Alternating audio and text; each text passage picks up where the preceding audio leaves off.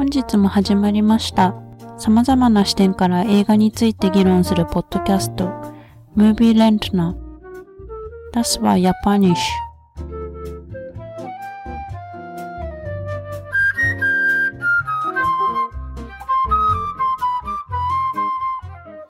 Ja, herzlich willkommen zu einer neuen Folge der Movie Rantner. Endlich mal wieder eine große Hauptfolge mit voller Kapelle oder fast voller Kapelle. Und wir haben zwar schon den Monat Februar, aber vor ganz kurzer Zeit war der, der Januar und da gab es eine ganz besondere Aktion, nämlich den Japanuary, also den Japan-Januar sozusagen, wo sich diverse Podcasts und andere Filmprojekte verpflichtet haben, acht Filme aus dem japanischen Raum zu gucken und dann über diese ins Gespräch zu kommen. Und das haben auch wir getan. Wir haben für euch keine Kosten und Mühen gescheut und acht Filme aus dem Japanischen angeschaut. Ähm, wirklich sagen, ein ganz bunter Strauß an verschiedenen Genres und Tropen und Animation und Realfilm, neu, alt, Klassiker, äh, aktuell im Kino. Alles dabei. Und diese acht Filme werden wir heute besprechen. Sieben haben wir alle gemeinsam geschaut. Der achte ist jeweils die Empfehlung von jeder einzelnen Person. Ja, und da will ich doch mal gucken, wer mit uns heute hier auf diesen Trip nach Fernost gehen wird. Da ist einerseits in der Leitung der große Anime-Fan und glaube ich auch ähm, Mangaka, kann man fast schon sagen. Der Asmus. Grüß dich, Asmus. Hallo. Konnichiwa, wie man so schön sagt. Ja, ich habe mich nicht getraut, das auszusprechen, weil ich wüsste, dass ich es falsch betonen oder aussprechen würde. Deswegen gut, dass du es gemacht hast. habe ich dir Unrecht getan, dass ich dich gerade als großen Manga-Fan bezeichnet habe? Nein, das stimmt schon. Also ich bin ja, bin ja auch großer Comic-Fan und auch sehr großer Manga-Leser. Also gewesen eher. Ich habe mir schon lange nichts Aktuelles mehr gekauft, aber als das so in den 90ern groß war, habe ich sehr viel gelesen. Okay, ja super, dann kannst du es ja bestimmt mindestens bei einem der Filme nachher auch ein bisschen Manga-Input geben, dann zu Absolut. Der literarischen Vorlage. Genau. Ja, und jetzt, ähm, ich weiß gar nicht, wie, wie viele er Berührungen mit Manga und Anime hatte bis jetzt und generell im Japan-Kino, kann uns alles selber erzählen. Der Karim, moin Karim, grüß dich. Moin, danke, dass ich hier sein kann. Und, bist du ein großer Manga- und Anime-Sammler und Fan? Ähm, ja, ich habe viele Mangas gelesen in meinem Leben und in letzter Zeit ist es halt weniger geworden. Zum einen, weil sich der Markt so sehr verändert hat und äh, ja, ich sag mal weniger interessantere Titel da sind, weil man halt auch einfach älter wird und dann nicht mehr so viel mit dem ähm, aktuellen Zeitgeist vielleicht anfangen kann. Ähm, aber hin und wieder gibt es auf jeden Fall einen niceen Band, den ich mir trotzdem kaufe, der ganz cool ist. Es ist halt nur nicht mehr so viel wie früher. Damals hat es irgendwie mit Dragon Ball und so angefangen, wie man das halt so kennt. Und äh, Animes gehören natürlich auch dazu. Äh, ja, bin schon ein Fan, auf jeden Fall. Ja, auch das können wir gleich noch ein bisschen vertiefen, wenn wir über die einzelnen Filme reden. Aber erstmal wollen wir unseren Gast äh, dazu holen. Er ist uns zugeschaltet live aus, aus Tokio, wo es glaube ich schon spät abends ist. Er arbeitet da als Übersetzer und ist deswegen wahrscheinlich der perfekte Gast für diese heutige Folge. Bei uns ist der Robert. Hi Robert, grüß Hallo, aus Japan. Wie sagt man richtig Hallo auf Japanisch? Ja, also Hallo ist, ist äh, ja, hat der, hat der Asmus ja schon gut ausgesprochen. Konnichiwa passt. Bei mir wäre es dann schon Konbanwa, weil hier schon Abend ist. Ah, okay. Ah, das kenne ich aus Terrace House. Also Konnichiwa ist guten Morgen oder, oder guten Tag oder was? ja, genau, ja, Konnichiwa ist guten Tag und Konbanwa ist guten Abend, ja. Ah, Konbawa. Kann man relativ analog verwenden. Konbanwa, ja. Mhm. da machen wir, uns Hamburger ist das ja ein bisschen einfacher und sagen zu jeder Tageszeit immer Moin. Das macht's. Ja, das ist einfacher. Genau. Aber ähm, hast du vorher schon irgendwelche Berührungspunkte mit dem japanischen Kino gehabt oder ist das jetzt für den Podcast dazu gekommen? Also ich würde schon sagen, dass ein Grund, warum ich überhaupt in Japan bin, schon die japanischen Filme sind. Also ich würde schon sagen, dass ich da zumindest ein paar Berührungspunkte habe, ja. Ja, cool. Total spannend. Ähm, ich hätte auch mega Bock mit dir mal generell über die japanische Kultur zu reden.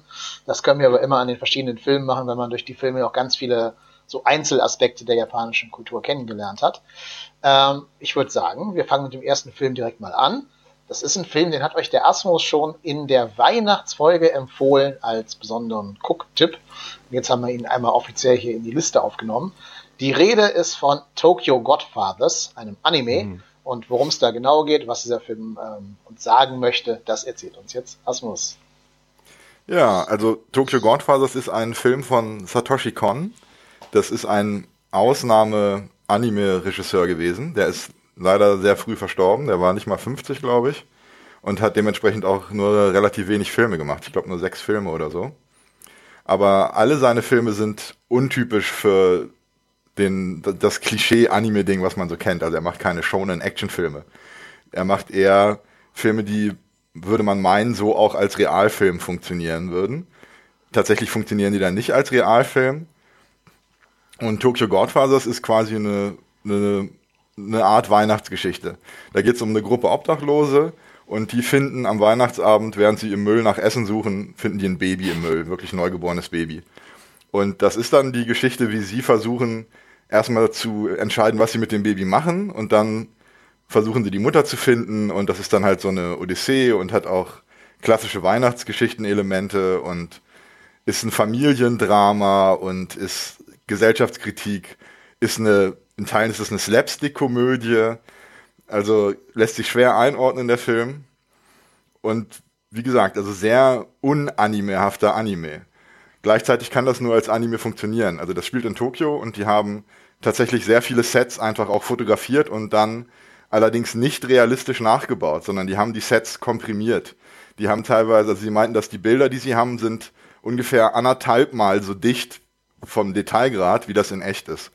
Und sie haben teilweise auch die Farbsettings komplett geändert. Das kannst du ja bei einem Realfilm, kann man ja das Color Grading so ein bisschen ändern, aber du kannst halt nicht einzelne Gegenstände einfärben. Und genau das haben die halt im Anime gemacht. Die haben dann wirklich Farbkompositionen für einzelne Szenen gemacht, die so in echt nicht möglich wären. Und halt übertriebene Mimiken und so, wie die halt im Comic sind, ist ja klar. Aber man merkt das zum Beispiel auch an der kompletten Farbkomposition, die so sehr düster und sind halt gedecktere Farben die ganze Zeit. Ähm, ja, und das ist eben, ich würde sagen, einer der besten Weihnachtsfilme aller Zeiten. Bei Weihnachten ist ja mehr das Setting. Ja, das stimmt, aber es ist ja dadurch, dass, ich meine, die Gruppe, die das Kind hat und so, das ist ja schon Kernelement. Ja, ich habe mir auch aufgeschrieben in meinen Notizen, dass es ja eigentlich fast schon ein religiöser Film sogar ist, ne? Mhm. Äh, spoilern wir eigentlich hier? Ich würde, ja. ich würde sagen, dass wir nicht zu sehr spoilern und nicht zu sehr in die äh, einzelnen, ich sag mal, Details immer eingehen von dem Film, weil das doch hat viel okay, dann. von. Ähm, dann sage ich nur, es, es gibt so gewisse Elemente im Film, wo man, glaube ich, schon große Anleihen, ja auch witzigerweise von so einem christlichen äh, Gottesbild sehen kann und gar nicht ja. irgendwas buddhistisches oder sonst Japan innewohnendes. Ähm, fand ich aber sehr spannend. Ich fand auch spannend, was für Charaktere in diesen drei Obdachlosen, äh, als die drei Obdachlosen gewählt worden sind. Mhm. Das sind ja nicht einfach nur, weil sie nicht drei Typen, sondern das sind ja schon irgendwie ganz, ganz bunte Figuren. Du hast den, ja, so ein bisschen dem Alkohol zugeneigten ähm, und irgendwie vom, vom Leben als Versager bezeichneten Mann. Dann hast du eine, eine transsexuelle Person und eine Teenagerin, also eine ganz bunte Kombination quasi. Aber allen wohnt ja inne, dass sie so diese, dieses Kind als Motiv durchaus schon im Leben hatten. Also er war ja schon Vater, die transsexuelle Person hat äh, große Muttergefühle quasi, möchte gern Mutter sein. Und das Teenager-Mädchen wird ja so ein bisschen so die, die Surrogatenmutter quasi für das Baby. Also das ist schon sehr clever angelegt von dem Film, finde ich. Das ist der sowieso in, das zieht sich durch alles durch. Also die drei sind ja eigentlich auch die best funktionierende Familie in dem ganzen Film.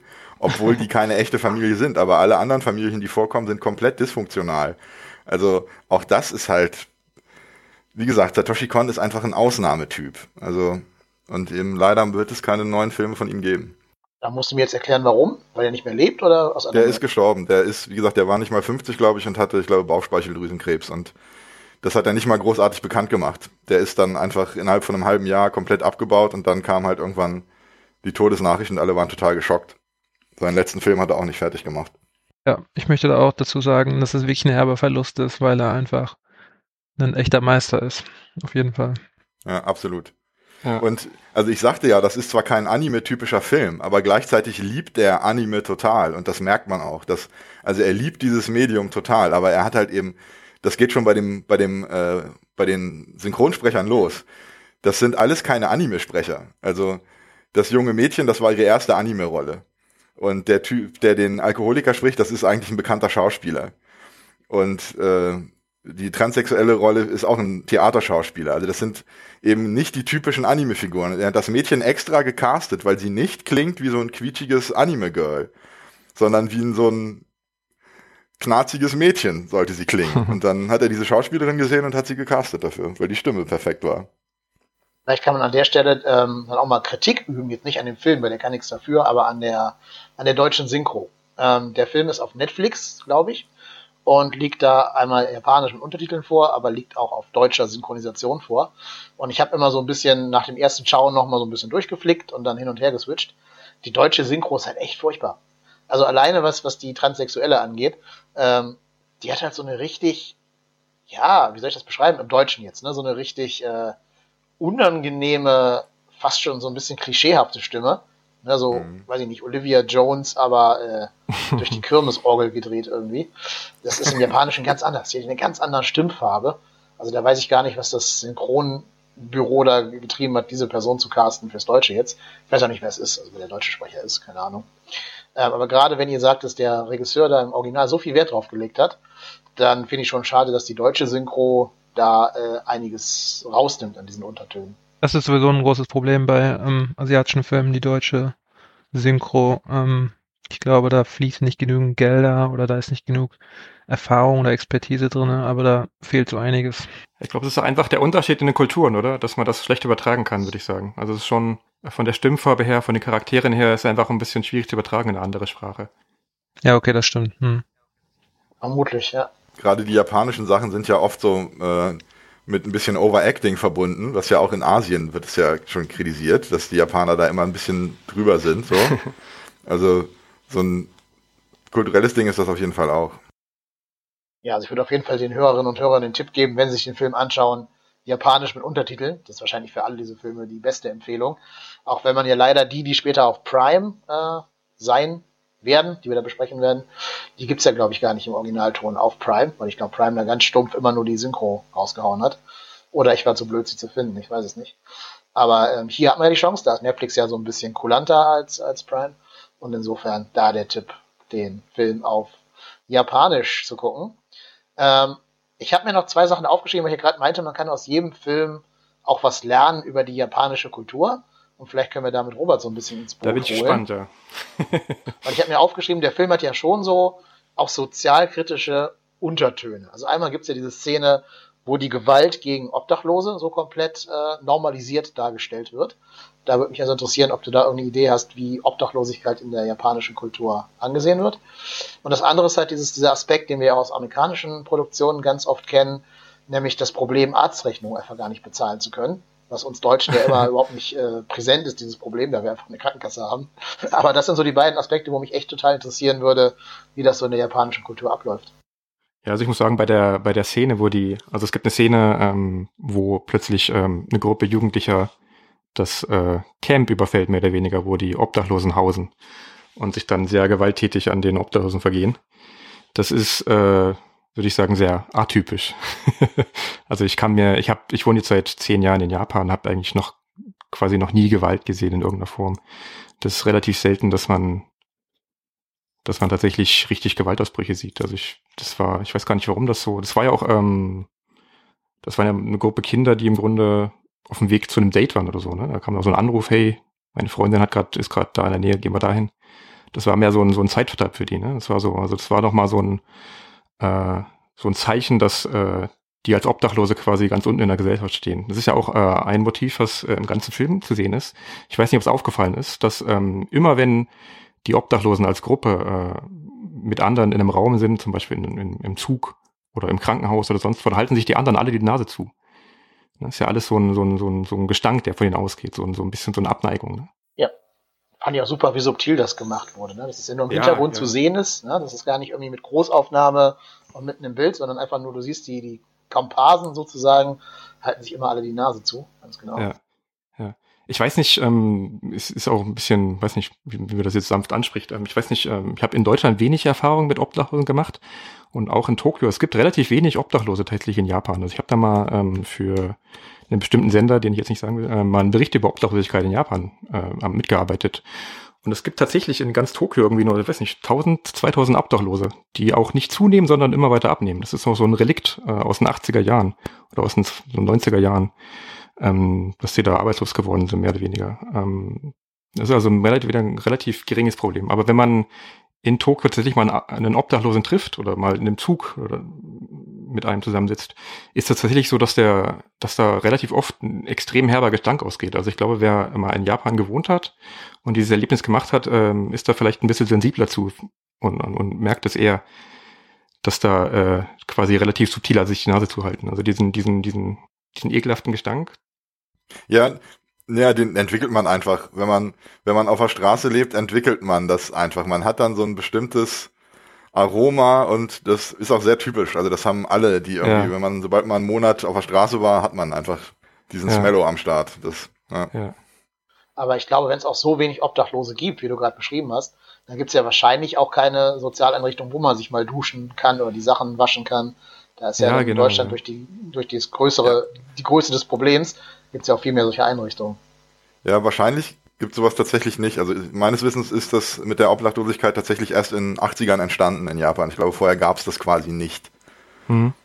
Und dementsprechend haben die halt auch keine Tradition von irgendwie Sozialeinrichtungen oder so, die sich darum kümmern. Gibt's ja erst seit ein paar Jahrzehnten. Das ist ja, ist ja noch total neu. Und, ja. und was ich immer so abgefahren fand, die leben ja in diesen, sieht man auch im, im Film, in diesen Hütten, die die aus Pappe und aus blauen Müllsäcken bauen. Ja. Und diese blauen Häuser, die stehen ja quasi einfach mitten mitten in der Stadt teilweise, also nicht versteckt, sondern einfach in bestimmten Ecken stehen die einfach so quasi mitten im Leben rum und gleichzeitig werden die aber komplett ignoriert. Also ja. die verstecken sich nicht wirklich, aber sie sind halt auch, die sind quasi ausgeblendet aus dem normalen Leben. Ja. Es hat auch ein bisschen, ja, also ähm, der Film ist ja 2003 entstanden, ne? ich glaube 2003 war das. Da gab es auch tatsächlich noch im, im Yoyogi Park, das ist so der größte Park äh, in Tokio, kann man sich vorstellen wie den Central Park in, in, in New York zum Beispiel gab es auch einen ganzen Bereich, wo im Grunde so ein Obdachlosen, so, so eine Shantytown war so im Grunde. Da haben ein paar, weiß nicht, ein mhm. paar Dutzend bis hundert Leute gelebt. Ich glaube, das ist dem in dem Film auch nachempfunden. Also das war dann quasi in einem der mhm. populärsten Parks einfach ein Bereich, der komplett mit äh, Obdachlosen Zelten und, und so, so Behausungen zugebaut war, ja. Die Obdachlosen sind übrigens äh, im Zuge der der ähm, Stadterneuerung wegen Olympia so seit ein, zwei Jahren ein bisschen aus dem Stadtbild noch weiter vertrieben worden. Also ist jetzt noch ein bisschen schwieriger geworden, mhm. überhaupt äh, auch Obdachlose zu treffen. Ja. Kann ich mir vorstellen. Ähm, das hätte, glaube ich, auch damit zu tun, habe ich mir so ein bisschen angelesen, so diese ganze Idee von Arbeit hat ja in Japan nochmal einen anderen Stellenwert als in Deutschland. Soweit ich weiß, gilt es auch als ehrenhaft auf Arbeit zu sterben. Und wenn man das bedenkt, oder ist das nur, ist das nur Urban Legend? Ich weiß es nicht. Also ich glaube, wenn man auf Arbeit stirbt, ist das eher ein Problem, weil man den Leuten wenn Leute vom Arbeit abhält. ja. ja. Aber es ist doch so, dass wirklich der Tod auf Arbeit als ein ehrenhafter Tod gilt, oder? Habe ich das falsch äh, abgespeichert? Also höre ich jetzt zum ersten Mal, aber. Echt? Gibt es nicht sogar ein Wort für? Was hat mir der, der damals der Guide in. in äh Na, zumindest arbeiten bis zur Erschöpfung ist halt, ist halt tatsächlich ehrenhaft. Also es ist besser am, am, am Schreibtisch einzupennen, als nach Hause zu gehen. Karoshi. Karoshi heißt das. Ja, genau, genau. Das ist das Wort für, für Tod durch Überarbeitung, ja. Mhm, genau. Würde ich aber nicht sagen, dass das jetzt unbedingt ehrenhaft ist. Also es ist schon so. ein gesellschaftliches Problem. Also es hat schon, es gibt, es gibt okay. glücklicherweise ein bisschen einen Wandel in Japan. Das ist in den letzten Jahren auch ein bisschen Thema geworden. Ja. Durch ein paar prominente Fälle auch, ja. Also es ist zumindest im Wandel. Vielleicht kann man unter dem Kontext aber auch verstehen, dass natürlich dann Obdachlosigkeit eben als ja, sozialer Downfall angesehen wird, weil wer halt obdachlos ist, hat keine Arbeit. Und ja. damit ähm, eben keinen produktiven Mehrwert für die Gesellschaft, was dann ja. halt scheinbar als Kritikpunkt angesehen wird. Ich glaube, in dem Film ist es eher so, dass die quasi außerhalb der Gesellschaft stattfinden. Das nimmt der Film ja auch mehr oder weniger als Thema auf, um so ein bisschen die Gesellschaft zu beleuchten. Ne? So, ein, so ein kleiner mhm. Blick von außen. Ne? Übrigens, ähm, nur als, als kleines Thema nebenher, also das so, so deprimierend, wie die Geschichte jetzt letzten fünf Minuten war, ist der Film gar nicht. Das ist eigentlich relativ. Das ist am Ende ein Feelgood-Film, auf jeden Fall. Ja. Also. Definitiv, ja, ja. Ähm, da fand ich auch, wenn wir gerade sagen, die sind sonst immer der Bodensatz der Gesellschaft und so und sind unter andere gestellt. Umso mächtiger fand ich dieses oder eines der letzten Bilder, ähm, ich will es jetzt nicht spoilern, aber ich sag mal, ne, äh, emporsteigen als Stichwort. Das ja. ist ja ein, ein mit Absicht so gewähltes Bild. Und das ist ja dann auch so dieses Überkommen der gesellschaftlichen Stellung sozusagen. Das fand ich ein ganz tolles Bild, fand ich ganz großartig in dem Film. Ähm, und auch so ein Bild, was mir, glaube ich, lange danach noch im Gedächtnis geblieben ist. Mhm. Ja, das, das sollte man sollte vielleicht nochmal direkt betonen. Also ich habe ja, wie gesagt, äh, ein bisschen Recherche beschrieben und teilweise wird das als eine Screwball-Komödie beschrieben, der Film. Also das ist, der hat diese Gesellschaftskritik-Ebenen und Sozialdrama und so, aber in Herzen ist es eine Komödie. Mhm. Ja, glaube. Also glaube ich, kann man auch genauso unterschreiben. Ich habe auch ein paar Mal tatsächlich herzlich gelacht, was jetzt eher selten ja. ist bei den anderen sieben Filmen, aber insofern. Mhm. Ähm, ja, genau. Was ich noch gelesen habe, da müsst ihr mir aber auf dem, auf dem Damm helfen, weil äh, ganz kurze Info, ich habe das am Anfang nicht gesagt, aber ich habe so gut wie gar keine Berührungspunkte mit dem japanischen Kino gehabt vor diesem Projekt.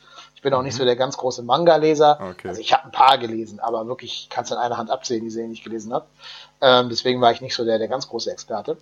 Was ich aber gelesen habe, da müsst ihr mir jetzt so ein bisschen helfen oder auch gerne eine Gegenrede halten, dass der Film der zugänglichste vom äh, Regisseur sein soll und die anderen so ein bisschen äh, ja, sperriger sein sollen. Ist das so? Ist das der zugänglichste Satoshi Kon-Film oder wie ist das?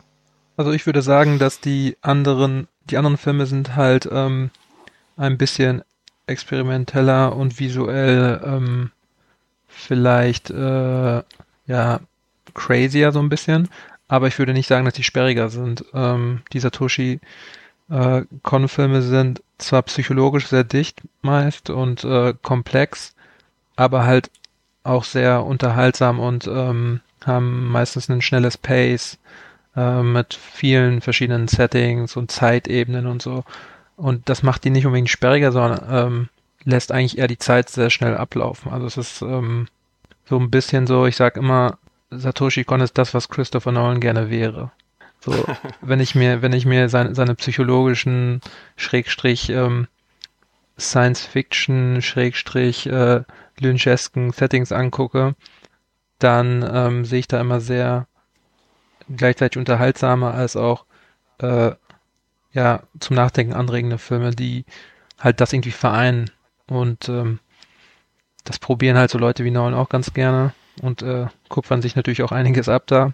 Da gibt's halt so coole Bilder, die man im Internet finden kann, wo verglichen wird, wie einige Szenen einfach äh, kopiert worden sind, zum Beispiel aus Paprika oder aus Millennium Actress oder so oder aus ähm, mhm. Perfect Blue. Auch Aronofsky hat sich da bedient. Und ähm, ich würde jedem empfehlen, einfach die Filme zu gucken. Selbst die Serie ähm, Paranoia Agent heißt sie, glaube ich. Agent, ja. Würde ich auch jedem empfehlen. Ähm, ist so ein bisschen, ja, so eine Art, äh, hat, hat was von äh, Twin Peaks und Akte X und so und ist halt so ein Mystery Detective Ding. Ähm, kann ich, mhm. wie gesagt, alles empfehlen, weil die halt, weil er halt sehr viel Spaß hat am Genre einfach. Also man merkt, dass er sowohl an diesen psychologischen Dingen interessiert sind, aber als auch daran einfach so eine Art Adventure Ride auch zu gestalten. Das äh, funktioniert eigentlich sehr gut bei ihm. Ich würde sogar so weit gehen zu sagen, dass, dass Satoshi Kon der zugänglichste Anime-Regisseur ähm, ist überhaupt, den ich mir gerade, der mir gerade einfällt. Also eigentlich braucht man für keinen Film irgendwie besonderes Wissen. Die funktionieren alle als als Filme, als Geschichten gut, nicht nur als Anime, sondern tatsächlich, das sind einfach wunderbare Stories, die man eigentlich schauen kann, wenn man auch nur ein bisschen Interesse hat an Filmkunst. Also ich würde sagen, dass seine Filme eigentlich, eigentlich alle ziemlich zugänglich sind. Wer noch keine Berührungspunkte mit japanischen Filmen hatte oder mit Anime, ist eigentlich bei Satoshi Kon ganz gut aufgehoben. Ja, es sind halt viel Psychothriller, so, aber das ist ja, das heißt ja nix. Also, diesen, und der Vergleich mit Lynch passt auch, aber ich finde ihn sehr viel klarer als Lynch. Also Lynch verstehe ich oft einfach nicht mehr. Und das hatte ich zum Beispiel bei Perfect Blue, der hat ja auch so crazy Ebenen, da hatte ich nicht das Problem, dass ich nicht mehr weiß, was los ist. Also. Ja, würde ich, würde ich zustimmen, ja. Aber ich würde sagen, Tokyo Godfathers von uns allen eine klare Guckempfehlung. Absolut. Wie Absolut, gesagt, ja. einer der besten Weihnachtsfilme aller Zeiten. Noch besser als Stopp langsam Teil 1. ja, super. Da wir sehr viele Filme auf dem Programm haben, würde ich sagen, gehen wir mal zum nächsten einfach. Wir machen heute eh eine extra lange Folge, wa? Ja, also natürlich. Das wird heute XXL, da gehe ich ganz fest von aus. Aber wir wollen ja auch nicht in die, in die fünf Stunden reingehen. Vor allem, weil es ja in Japan dann irgendwann nachts um drei wird, wahrscheinlich. Also insofern. Gehen wir mal zum nächsten den nächsten, ich glaube, also mal eine ganz grobe Idee, worum es da gehen wird, werden jetzt wahrscheinlich alle Hörerinnen und Hörer haben, wenn ich nur den Titel nenne. Denn ich vermute mal, die Figur, um die es da geht, ist so ikonisch, dass sie doch jeder schon mal irgendwie gehört oder gesehen hat. Es geht um den Film Shin Godzilla. Und da können uns ja Karim und oder Robert mal zu erzählen, was das ist, ein Shin Godzilla. Genau. Ähm, Shin Godzilla ist ein Film zum, äh, ja, zur gleichnamigen gleichnamigen berühmten Figur Godzilla oder Gojira, glaube ich, wird sie in Japan ausgesprochen. Oder wird ja auch thematisiert im Film selbst, witzigerweise. Ähm, der Shin Godzilla ist jetzt ähm, von Hideaki Anno gemacht worden. Das ist ein ähm, sehr berühmter ja, Regisseur, Filmemacher, ähm, der dafür berühmt ist, dass er Neon Genesis Evangelion äh, kreiert hat. Und ähm, der Film ist 2016 rausgekommen und ja, handelt im Prinzip, ist so eine Art, man könnte fast schon sagen, äh, Reboot oder Remake ähm, in moderner Form von dem ursprünglichen Godzilla-Film den viele vielleicht kennen oder vielleicht Bilder von gesehen haben. Es gibt ja etliche Godzilla-Filme, aber das Original ist halt dieser berühmte Schwarz-Weiß Godzilla von, ich weiß nicht mehr genau, aus den 50ern war es, glaube ich. Und ähm, das ist jetzt so eine Art, ja, modernes ähm, Remake davon, wie damals auch schon bei dem Godzilla, der sich halt auf Real-Life-Themen äh, und ich sag mal äh, Real-Life-Bezüge hat, macht das der jetzige Film auch. Das heißt, wenn der vorige Film sich viel auf die ähm, ja, ich sag mal, Nuklearpolitik und so ähm, als, als eine Art Parabel dafür dient, dann dient der jetzige Shin Godzilla-Film ähm, als eine Art Parabel oder beziehungsweise als eine auch Metapher vielleicht, ich weiß nicht genau, wie man es am besten ausdrückt, zu den zu dem äh, Fukushima-Incident und dem Tsunami und den ähm, Erdbeben, die äh, eine Zeit lang in äh, Japan stattgefunden haben. Und ja, es ist ein sehr sehenswerter Film, meiner Meinung nach, weil er so richtig verrückte ähm, äh, Wechsel hat, beziehungsweise es treffen eigentlich zwei verschiedene Welten aufeinander. Einmal die japanische Bürokratie, die erstmal sehr trocken und ähm, übertrieben dargestellt, übertrieben äh, bürokratisch dargestellt, übertrieben ähm, äh, problematisch auch dargestellt. Äh, und das versus diesem unfassbaren Bild von halt Godzilla, dieser, diesem riesigen Monster, der aus dem äh, Wasser taucht und einfach durch äh, Japan marschiert, durch Tokio. Und ähm, diese beiden Welten werden auch visuell sehr unterschiedlich, unterschiedlich dargestellt. Und das, äh, finde ich, sollte man gesehen haben, weil ähm, im Gegensatz zu den amerikanischen Versionen, die wir, die viele vielleicht auch kennen, ist, glaube ich, der Film politischer, subversiver, hat mehr zu sagen. Und ähm, genau, die Darstellung von Godzilla selbst finde ich auch wesentlich spektakulärer. Vor allen Dingen, wenn er dann erstmal loslegt mit, seinem, mhm. mit seiner Attacke.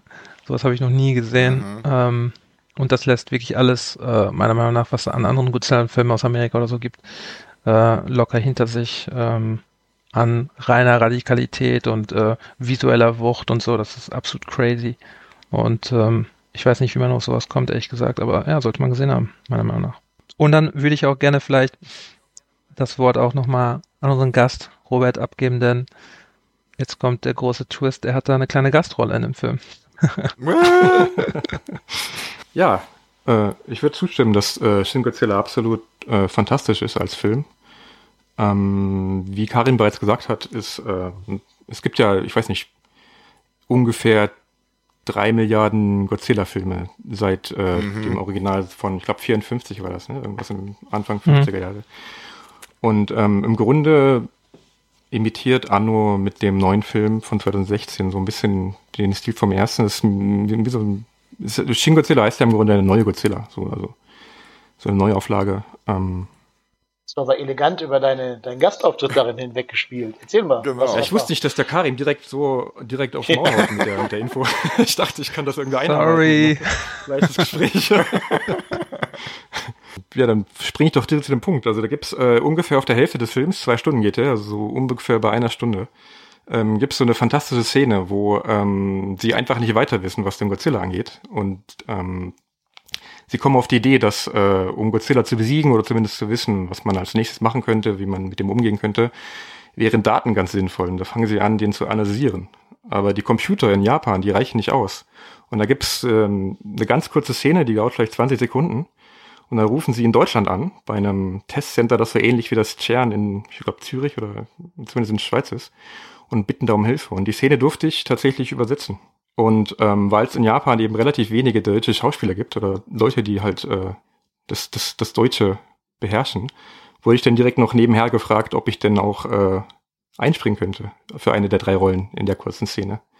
Und ich habe natürlich nicht lange überlegt und ja gesagt. So kam das, ja. Also wenn ihr äh, Shin Godzilla auf Netflix, glaube ich, ist der, äh, anguckt und bei etwa einer Stunde in der japanischen Synchro plötzlich äh, deutsche Stimme hört, dann ist eine davon meine. Ich feiere das ja unglaublich.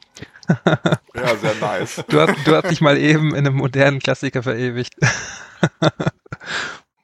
Das war auch ulkig, ja. Ich habe den Hidega Anno dann äh, das zweite Mal sogar erst getroffen. Das war das zweite Mal, dass ich den Uh. getroffen habe. Ja, ich hatte vorher, hatte ich mal, da hatte ich als Assistent für einen Fotografen gearbeitet, der so ein Porträt über Hidega Anno, geschossen hat. Und da durfte ich ähm, auch äh, den guten Hidega im, im Studio besuchen, ja. Und das ist, ähm, also man muss erst mal sagen, wie verehrt der Typ eigentlich in Japan ist, was er für einen Status genießt, vor allem durch Neon Genesis Evangelion. Das ist ja schon, der hat einen Gottstatus im Grunde. Also es war eigentlich, äh, den, den, der hat einen Gottstatus in Japan, ja. Ähm, und ähm, das ist ein, das ist ein sehr kauziger Typ. Also der hat ja, ich weiß nicht, ähm, wie bekannt jetzt Neon Genesis Evangelion ist. Ich kannte es gar nicht so gut, weil ich mich wenig für Manga und Anime interessiere. ähm, ähm, der hat, äh, also das Besondere an Neon Genesis Evangelion ist, dass er ähm, quasi seine, seine Depression zu der Zeit einfach mal in das, in das, in die Serie hat einfließen lassen. Also die Serie ist so ein, so ein Umgang mit der, mit seiner eigenen Depression, mit seiner Antriebslosigkeit und ist so ein Hit geworden. So ein, so ein, so ein, so ein moderner Klassiker im Grunde. Das ist ja, was Evangelion ausmacht. Das ist ja eigentlich ein, eine Riesenroboter-Anime, so ganz klassisch mit Alien-Bedrohung und so. Und sie bauen Riesenroboter und Piloten und Teenager-Kram. Und darunter ist halt diese psychologische Ebene und die wertet halt diese Serie komplett auf. Also das ist, das sieht aus wie ein Riesenroboter-Anime. Eigentlich ist das aber ein Psychodrama. Wir wollen ja auch gar nicht über NGE reden, sondern über, über Shin Godzilla. Äh, ja, genau. Aber wo wir gerade bei, wo wir, bei- wo wir bei Evangelion waren. Er hat original Teile aus dem Evangelion-Soundtrack benutzt. Genau, ja. Wenn es richtig dramatisch wird und sie dann so in den Büros am, am jetzt ist aber hier die Kacke am Dampfen sind, dann gibt's immer so ein Bom, Bom, Bom, Bom, Bom Soundtrack. Das ist aus Evangelion. Ja, ich fand, ähm, ich weiß nicht, ob Robert noch was sagen wollte. Ich, du, ähm, wir sind dir, glaube ich, da, da ins Wort gefallen, als du über äh, Anno geredet hast. Ähm, falls du noch was sagen wolltest, kannst du es gerne machen. Ansonsten würde ich noch kurz über Godzilla sprechen. Ja, ich wollte eigentlich nur noch zufügen zu dem Stuhlbesuch, den ich machen durfte als, als Fotoassistent. Ich habe mich an dem Tag eigentlich mehr darauf gefreut, äh, den, den äh, Filmjournalisten Mark Schilling zu treffen, als Hideki Anno.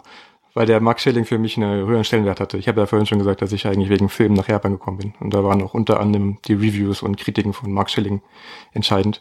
Sodass ich da quasi vor dem, vor eigentlich der Legende überhaupt stand, vor dem Anno. Und eigentlich nur darauf gewartet habe, dass der Journalist endlich kommt, mit dem ich dann kurz mal Worte wechseln wollte.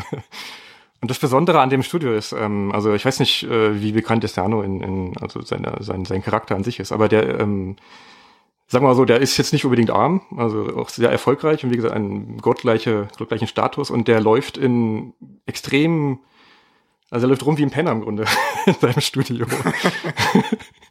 ganz, ganz kaputte Klamotten, überall Löcher drin und schlürft da durch die Gegend und so widerwillig äh, macht er dann beim Interview mit und so, also komplett ohne irgendwelche Star, Starallüren und so, ganz, ganz zugänglich und ganz nett.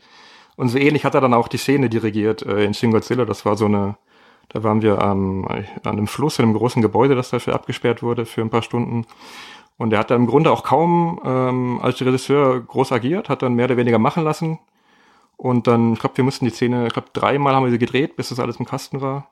Also sehr chillig, sehr, sehr visionär. Also das ist das, das ist, was ich so ein bisschen interessant fand. Also trotz dieser ähm, sehr visionären, stilistischen Errungenschaften, die auch äh, in Shin Godzilla zu sehen. Ich glaube, das war einer der ersten Filme, oder zumindest einer der ersten Filme, wo es mir aufgefallen war, dass da am Anfang so äh, Social Media Videos eingearbeitet sind. Und zwar sehr organisch, also wirklich glaubhaft und, und, und sinnvoll, so dass es nicht, nicht peinlich wirkt. Also trotz, trotz dieser ganzen Perfektion und, und, und, und äh, eigentlich unmöglichen Dinge, die er in den Film schafft, ist der relativ entspannt, relativ relaxed am Set unterwegs, ja. Das fand ich ganz spannend. Ich hätte gedacht, das wäre so ein, so ein herrischer, herrischer, naja, so ein, so ein, so ein Kubrick-mäßiger Typ, der dann äh, wirklich jedes Detail nochmal überprüfen will und dann zigmal nachdreht und dann die Betonung muss bestimmen und so weiter und so fort. Aber es war echt eigentlich relativ angenehm. Ich finde das eine gute Überleitung zu dem, was ich eben noch anmerken wollte, nämlich das, was du gesagt hast mit den Social Media Beiträgen und so. Ich fand, der Film hat einen hohen dokumentarischen ähm, Einfluss, der das Ganze total grounded. Auf der einen Seite hast du dieses unmögliche Bild von Godzilla und auf der anderen Seite hast du halt diese ganzen ähm, Shots, die so ähm, dokumäßig gefilmt sind von Menschen, die durch die Gegend stürmen, die halt mehr an diese Tsunami-Geschichte erinnern und diese Bilder, die wir von da kennen, mit, mit den ganzen ähm, Häusern, die, die weggeflutet worden sind und so. Und auf der anderen Seite hast du dann auch die Tatsache, wie sie an Godzilla rangehen, mit den Wärmebildkameras und wie sie da diese Daten aufschreiben und wie sie da mit den ganzen Zetteln und Stiften und Druckern und Faxgeräten und was auch immer versuchen, irgendwie bürokratisch, theoretisch dieses Ding aufzuhalten, basically. Und ähm, das fand ich super interessant, diesen Clash von diesen zwei verschiedenen ja. Sachen, ähm, dass man so aus anderen Godzilla-Filmen, die ich zumindest gesehen habe, so nicht kennt, ähm, wo in amerikanischen Filmen halt natürlich ganz anders rangegangen werden würde, ähm, wo es direkt eher um Action geht oder großes Melodram und so. Da geht es hier wirklich ganz trocken darum, wie dealen wir einfach mit diesem Problem und ähm, das wird irgendwie, ja, das äh, könnte ein bisschen für Verwirrung stiften für Zuschauer, die sich nicht darauf einlassen können, glaube ich. Wenn sie halt einen Godzilla-Film gucken und dann diese viele Bürokratie sehen und diese, diesen riesigen Cast von verschiedenen Menschen, die alle miteinander sprechen und so. Das ist wahrscheinlich nicht einfach erst, aber wenn man sich darauf einlässt ähm, oder versteht, dass das bewusst so ist, dann kann man vielleicht mehr damit anfangen. Also ja, man muss dazu auch sagen, der ist ja im Grunde auch geschossen, mehr oder weniger, wie so ein Anime, ne? Also das ist ja eine extreme Informationsflut und ähm, da werden die, die, die Dialoge wie aus der Kanone gefeuert, äh, abgeliefert. Das ist einfach ein Staccato an, an, an Text, der einfach runtergerollt wird. Und während dann ständig diese Informationen ähm, von den Charakteren selbst kommen, hast du auch ständig diese, diese Texteinblendung. Also es ist einfach eine, eine Informationsflut und eigentlich, eigentlich eine Unmöglichkeit, den Film überhaupt zu gestalten. Und trotzdem funktioniert's. Und dass das überhaupt glatt geht und, und, und sich in ein stimmiges Bild äh, wandelt, das ist schon eine wahnsinnige Errungenschaft, finde ich. Laut IMDb war das große Vorbild an der Stelle äh, Social Network von Sorkin, das Drehbuch. Also da hat man sich wohl auch in der Schnelligkeit, wie die Charaktere reden sollen, sehr am amerikanischen Sorkin-Material äh, orientiert. Mhm. Nur halt ohne die 200 Takes, ne? Ja, ja. Also er, er, hat nur angedroht, alle, die zu langsam sprechen, werden rausgeschnitten. Also sprecht gefällig schnell, damit ihr eine Chance habt, reinzukommen. Was ich ganz spannend finde, ihr habt ja gerade schon über diesen, diesen Fukushima-Parallelen gesprochen gute Filme transzendieren ja immer den Kontext, in dem sie äh, geschaffen worden sind. Also zum Beispiel, du kannst Full Metal Jacket als Parabel auf den Vietnamkrieg gucken, aber auch als Parabel auf jeden Krieg. Und ich finde, das ist hier bei, bei Shin Godzilla genauso. Ich habe mich ja die ganze Zeit, obwohl das nicht beabsichtigt war, logischerweise, weil der Film von 2016 ist, habe ich mich die ganze Zeit an die gerade aktuelle Pandemie erinnert gefühlt. Ähm, weil es gab so viele Szenen, wo ich mir denke, so, ja, das habe ich in den letzten zwei Jahren auch im echten Leben quasi gesehen. Du hast dieses Monster, wo du nicht weißt, wo das herkommt, was quasi dein ganzes Leben auf den Kopf stellt, wenn es einmal da ist. Du kriegst es aber auch nicht zu fassen, weil immer wenn du denkst, du hast einen Zugriff auf es, mutiert es plötzlich in eine neue Version, dann wird die neue Version das, die neue Bedrohung. Das ist ja etwas, was die letzten, die letzten mhm. beiden Jahre auch sehr begleitet hat. Und ich finde gerade diese, diese Dialogszenen aus diesen Politikerkonferenzen, also exakt genauso stelle ich mir die Ministerpräsidentenkonferenzen in den letzten zwei Jahren vor. Da gibt es sogar die eine Figur, die dauernd sagt, aber wer soll das bezahlen? Wir können uns gar nicht leisten, da jetzt irgendwelche Bomben auf den abzuwerfen. Der wirtschaftliche Schaden. Also quasi die FDP-Mentalität äh, vertreten. da habe ich mich halt extrem dran erinnert gefühlt. Und das ist vielleicht auch eine Stärke von diesem Film, dass der eben nicht nur als Fukushima-Parabel funktioniert, sondern eben auch sich auf andere, ja, so Naturkatastrophen in Anführungszeichen, äh, ja, beziehen lässt. Ja, es ist schon relativ transparent, einfach eine, eine Metapher oder eine Parabel auf den auf die ganze Situation und den Umgang mit der Situation nach Fukushima, wie der Karim schon gesagt hat. Aber du hast recht, es ist eigentlich äh, übertragbar auf, auf ähnliche Katastrophen. Ne? Genau, also immer dann, wenn der Feind quasi kein, kein menschlicher externer Feind ist, also eine andere Nation oder so, sondern so im weitesten Sinne eine biologische, biologische Feind, äh, sei es ein Virus oder halt eine äh, Naturkatastrophe wie, die, wie, die, äh, wie der Tsunami und so weiter. Also das kann man tatsächlich, glaube ich, an dieser Stelle ganz gut da rein projizieren, ohne dem Film jetzt zu viel Unrecht dadurch zu tun. Was mich noch interessieren würde, da müssen wir auch mal jetzt ein bisschen unseren heute leider abwesenden Rantner, den Carsten, äh, mit ins Boot holen. Was habt ihr denn zu dem Figurendesign von Godzilla in dem Film? Oder die Designs, plural zu sagen. Haben die euch gefallen, haben die euch abgeholt oder wie seht ihr da, steht ihr dazu? Ich fand das echt super eklig. Die, die erste Stufe, diese Larvenform, die nur so auf dem Boden lang robbt. Das fand ich so unfassbar widerlich.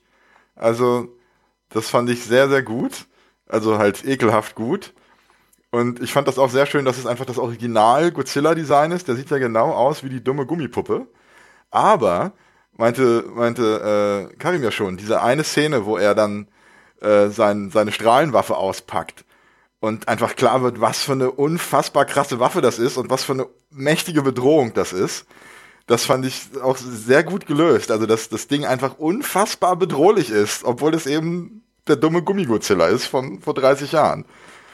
Das, äh, ja, erstaunlich, hat, hat erstaunlich gut funktioniert, fand ich. Also ich finde, wir haben ja verschiedene Godzilla-Versionen jetzt in den letzten Jahren gesehen, irgendwie ne, in Amerika und so, die CGI-Version. Und ich fand den am komplett gestörtesten einfach. Also der hat einfach so eine Gänsehaut ausgelöst teilweise, weil das irgendwie so eine Mixtur ist aus diesem ähm, uraltem Design und diesem, äh, ja wie du schon gesagt hast, so ein bisschen dieses Gummiding, aber auch halt leicht mit äh, Effekten ähm, verändert, aber auch nicht zu krass, so dass es gar nicht genau klar, unbedingt klar geworden ist, wann was genau wie eingesetzt wird. Also es ist nicht einfach nur CGI, wo dann in einem Kopf direkt registriert wird, ja, es ist obviously fake oder es ist, sondern äh, das macht es eigentlich so äh, crazy oder so ähm, so subversiv und krass auch, als er das erste Mal da über dieses Land schlingert, wie du schon gesagt hast, in der ersten dachte ich mir, what the fuck is happening? Ich konnte das gar nicht glauben mit den komischen Augen. Und ich dachte mir, wo fängt jetzt dieses CGI-Ding an und wo, und was ist das? Also wie haben die das jetzt gefilmt? Was ist das genau? Und ich, mein, mein, ähm, ich kam da gar nicht erst so richtig drauf klar, was das jetzt genau ist. Und das hat es eigentlich so spektakulär gemacht, meiner Meinung nach. Später, als er dann in dieser größeren Form, so ein bisschen statischer durch die Gegend ist, äh, hat das dann mehr was von so einem Sinnbild bekommen als also als einfach nur einem ähm, einem Monster, halt diese Urgewalt. Und dann als dann als dann losging, wo das erste Mal die Attacke halt ausführt, dann war es halt hat es halt wirklich ja diese, dieses Urgewalt-Ding gehabt, was halt kein anderer Godzilla-Film äh, hingekriegt hat meiner Meinung nach, wo man wirklich dachte, okay, das hier ist auf jeden Fall ein ganz anderes Level einfach und ähm, das fand ich schon irgendwie spektakulär, aber es ist wahrscheinlich auch gewinnungsbedürftig für einige. Ja, für mich zum Beispiel. Deswegen habe ich nämlich gefragt. Ähm, also er macht ja quasi die, die Evolution des Menschen innerhalb von zehn Minuten durch, kommt aus dem Wasser, kommt ans Land, fängt als Kriechtier an und wird dann nachher befähigt zum aufrechten Gang quasi. Ähm, also das ähm, ist ja schon durchdacht und Absicht. Aber gerade diese Augen, die du erwähnt hast von dem zweiten Stadium, wo er Kriechtier ist, die haben für mich halt überhaupt nicht funktioniert. Also da habe ich gedacht, das ist ist das jetzt das Design, was der ganze Film haben wird? Ich kannte ja die Plakate und den Trailer, also ich wusste, dass der irgendwann so eher klassisch aussehen wird, wie man sich das vorstellt. Aber ähm, da habe ich so gedacht, okay, ist das jetzt euer Ernst mit diesen komischen Klubschaugen da? Was wirklich aussieht wie so ein, so ein Japaner im Gummianzug, der durch die Gegend kriecht und dann einfach superimposed wurde, äh, irgendwie hochgezogen wurde. Äh, also das hat für mich überhaupt nicht funktioniert das hat mich auch nicht, also das fand ich eher cringy als jetzt irgendwie gruselig oder sowas. Wird aber besser, umso mehr das Tier dann eben mutiert. Ne? Also je mehr das Vieh mutiert, umso weniger habe ich diesen Cringe-Faktor und umso mehr kommt dann dieser bedrohliche, unaufhaltsame Naturgewaltfaktor mit hinzu. Spätestens ab der vierten Form, wenn man auch diese, diesen roten Lavakern, Reaktorkern zwischen seinen Rippen da durchscheinen sieht und seinen, seinen Rückenflossen und so, ab da äh, wird es für mich dann auch tatsächlich bedrohlich. Aber bis dahin hat er mich noch nicht abgeholt gehabt mit seinem Design. Das kam erst später. Ja, aber Shin Godzilla, trotz allem würde ich sagen, auch eine Cook-Empfehlung. Ist auf Prime, äh, leider nur auf Deutsch. Ich habe keine japanische Version dort gefunden. Aber sogar mit einem Gastauftritt unseres heutigen Gastes, dem Robert. Also, sucht ihn mal. Ja. Okay, genau. Und jetzt kommen wir zu einem Film, der so ein bisschen sogar, glaube ich, ähnliche Motive hat zum Thema hier Atom und so weiter, aber da kommen wir gleich jetzt im Detail drauf. Ja, ein Klassiker äh, des Anime-Genres, würde ich sagen. Ich, ich glaube, so ein Bild von diesem, dieser Hauptfigur in der roten Lederjacke vor einem Motorrad stehen, hat jeder schon mal gesehen. Zumindest ich kannte das, obwohl ich sonst von dem Film nichts wusste. Die Rede ist von dem ja, bahnbrechenden Anime Akira. Asmus, was ist Akira?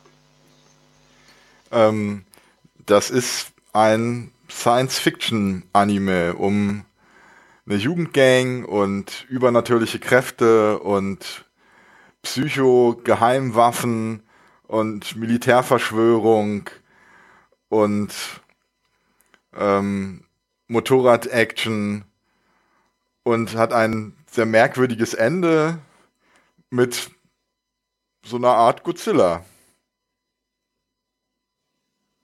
Jo. Ja. Okay, nächster Film.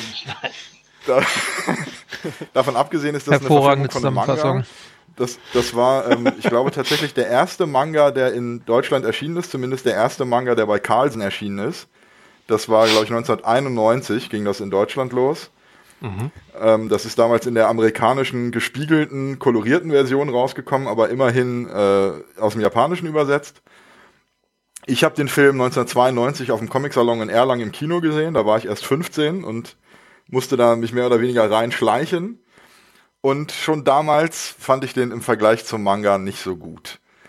Und Otomo hat den selbst verfilmt. Der hat den Manga, ich glaube, anderthalb Jahre oder so unterbrochen, um den Film zu machen. Da war der Manga noch nicht fertig und er hatte auch beim Manga Probleme, das Ende zu finden. Und das hat er im Anime genauso. Man merkt es auch. Und bis zu einem bestimmten Punkt ist das relativ deckungsgleich zum Manga und ab einem, also es kommt einfach die Hälfte vom Manga kommt quasi nicht vor. Also da, wo das, der Manga richtig losgeht nochmal, da hört der Film auf.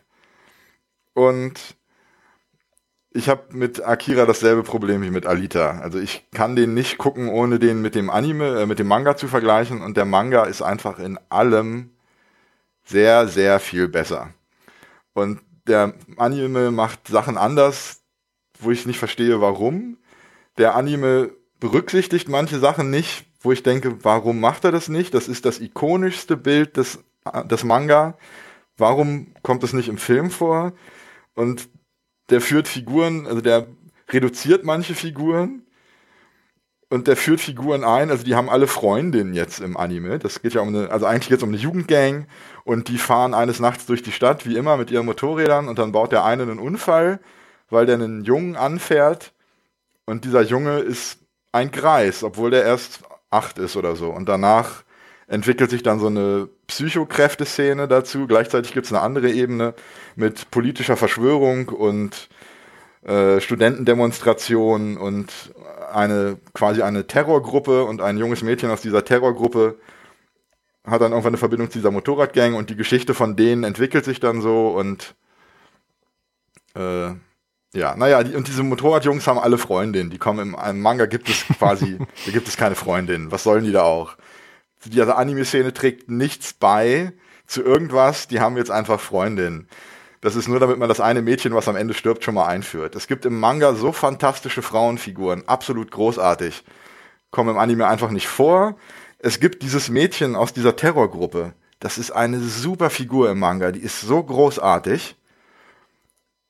Im Anime ist es ein Abziehbildchen. Genau wie Kaneda, die Hauptfigur.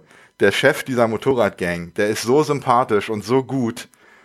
Und das muss man erstmal schaffen, so eine Figur unsympathisch zu machen. Otomo hat das in dem Anime geschafft. Also, ich könnte jetzt noch eine Viertelstunde weitermachen, darüber abhaten, wie scheiße der Anime im Vergleich zum Manga ist, aber ich glaube, es ist, mein Punkt ist klar. Da möchte ich, da möchte ich jetzt einfach mal dazwischen gerätschen und zu sagen, shut the fuck up. Und äh, zweitens, ähm, gut, dass wir die Nerd-Version jetzt weg haben, Manga-Assi. Ähm, ich finde ja Akira ist ein absolutes Masterpiece und äh, ich habe den Manga auch gelesen, aber ich schaffe es, diese beiden Medien zu trennen. Und äh, ich mag den Manga für das, was er macht und äh, dafür, dass er halt diesen Raum bekommt, äh, diese Welt äh, mehr auszugestalten mit irgendwie sechs äh, Telefonband großen Mangas und so weiter.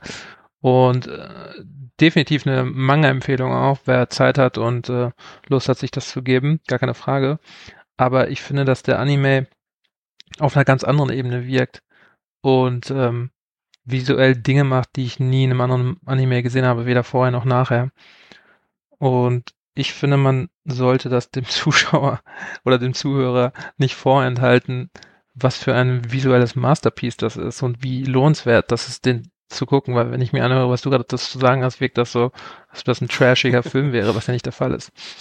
Ich bin der Meinung, dass, dass Akira einfach ein äh, super einzigartiges Ding ist. Und wenn man Akira gesehen hat, kann man nicht sagen, ja, wenn du den mochtest, dann kannst du dir jetzt die paar Filme angucken oder, oder die Serien oder was auch immer, weil nichts daran kommt, meiner Meinung nach. Also es ist so ein visuelles Brett.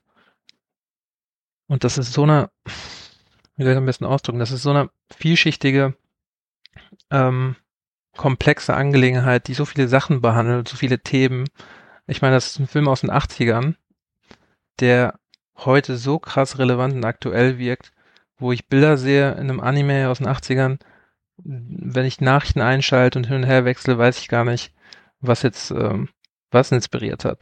Also ich finde das so ähm, sehenswert und der Zeit voraus und äh, irgendwie crazy und und ähm, durchdacht und komplex und also Akira meiner Meinung nach definitiv einer der besten Anime- oder Zeichentrickfilme oder Filme, Science-Fiction-Filme aller Zeiten.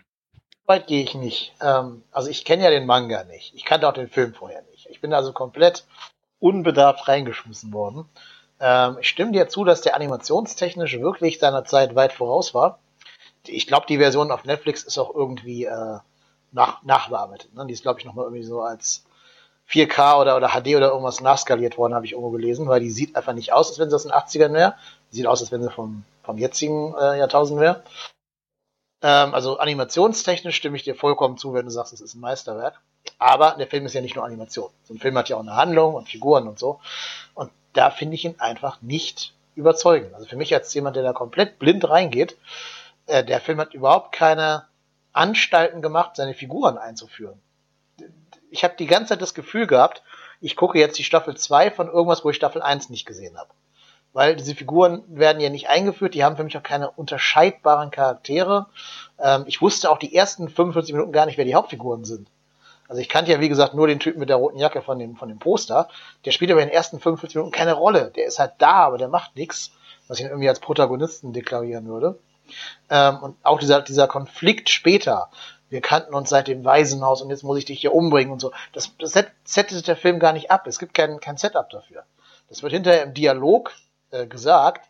Und es gibt da mal einen, ein Flashback später am Ende, wo man die beiden als Kids sieht. Aber das brauche ich doch am Anfang, damit ich da irgendwie eine emotionale Connection zu diesen beiden Figuren bekommen kann.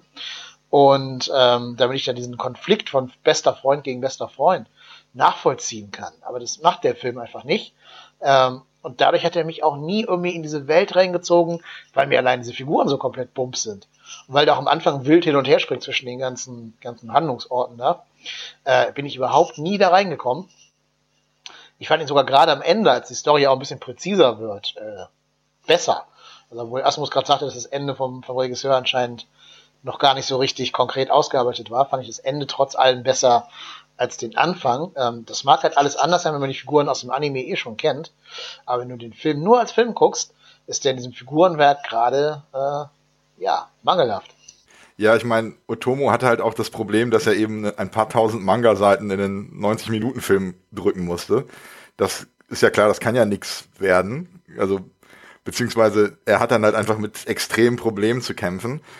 Aber ich, ich finde halt auch manche Sachen waren einfach Fehlentscheidungen. Also, also zum Beispiel das mit dem Einführen von den, von den Freundinnen, wo es da eine 5-Minuten-Szene mit den Freundinnen gibt. Ja, ey, schmeiß doch diese Szene raus und mach dafür was, was irgendwie die Figuren mehr erklärt, wie du meintest. Oder auch am Anfang gibt es sehr viel mit, mit den Studentenunruhen und sowas.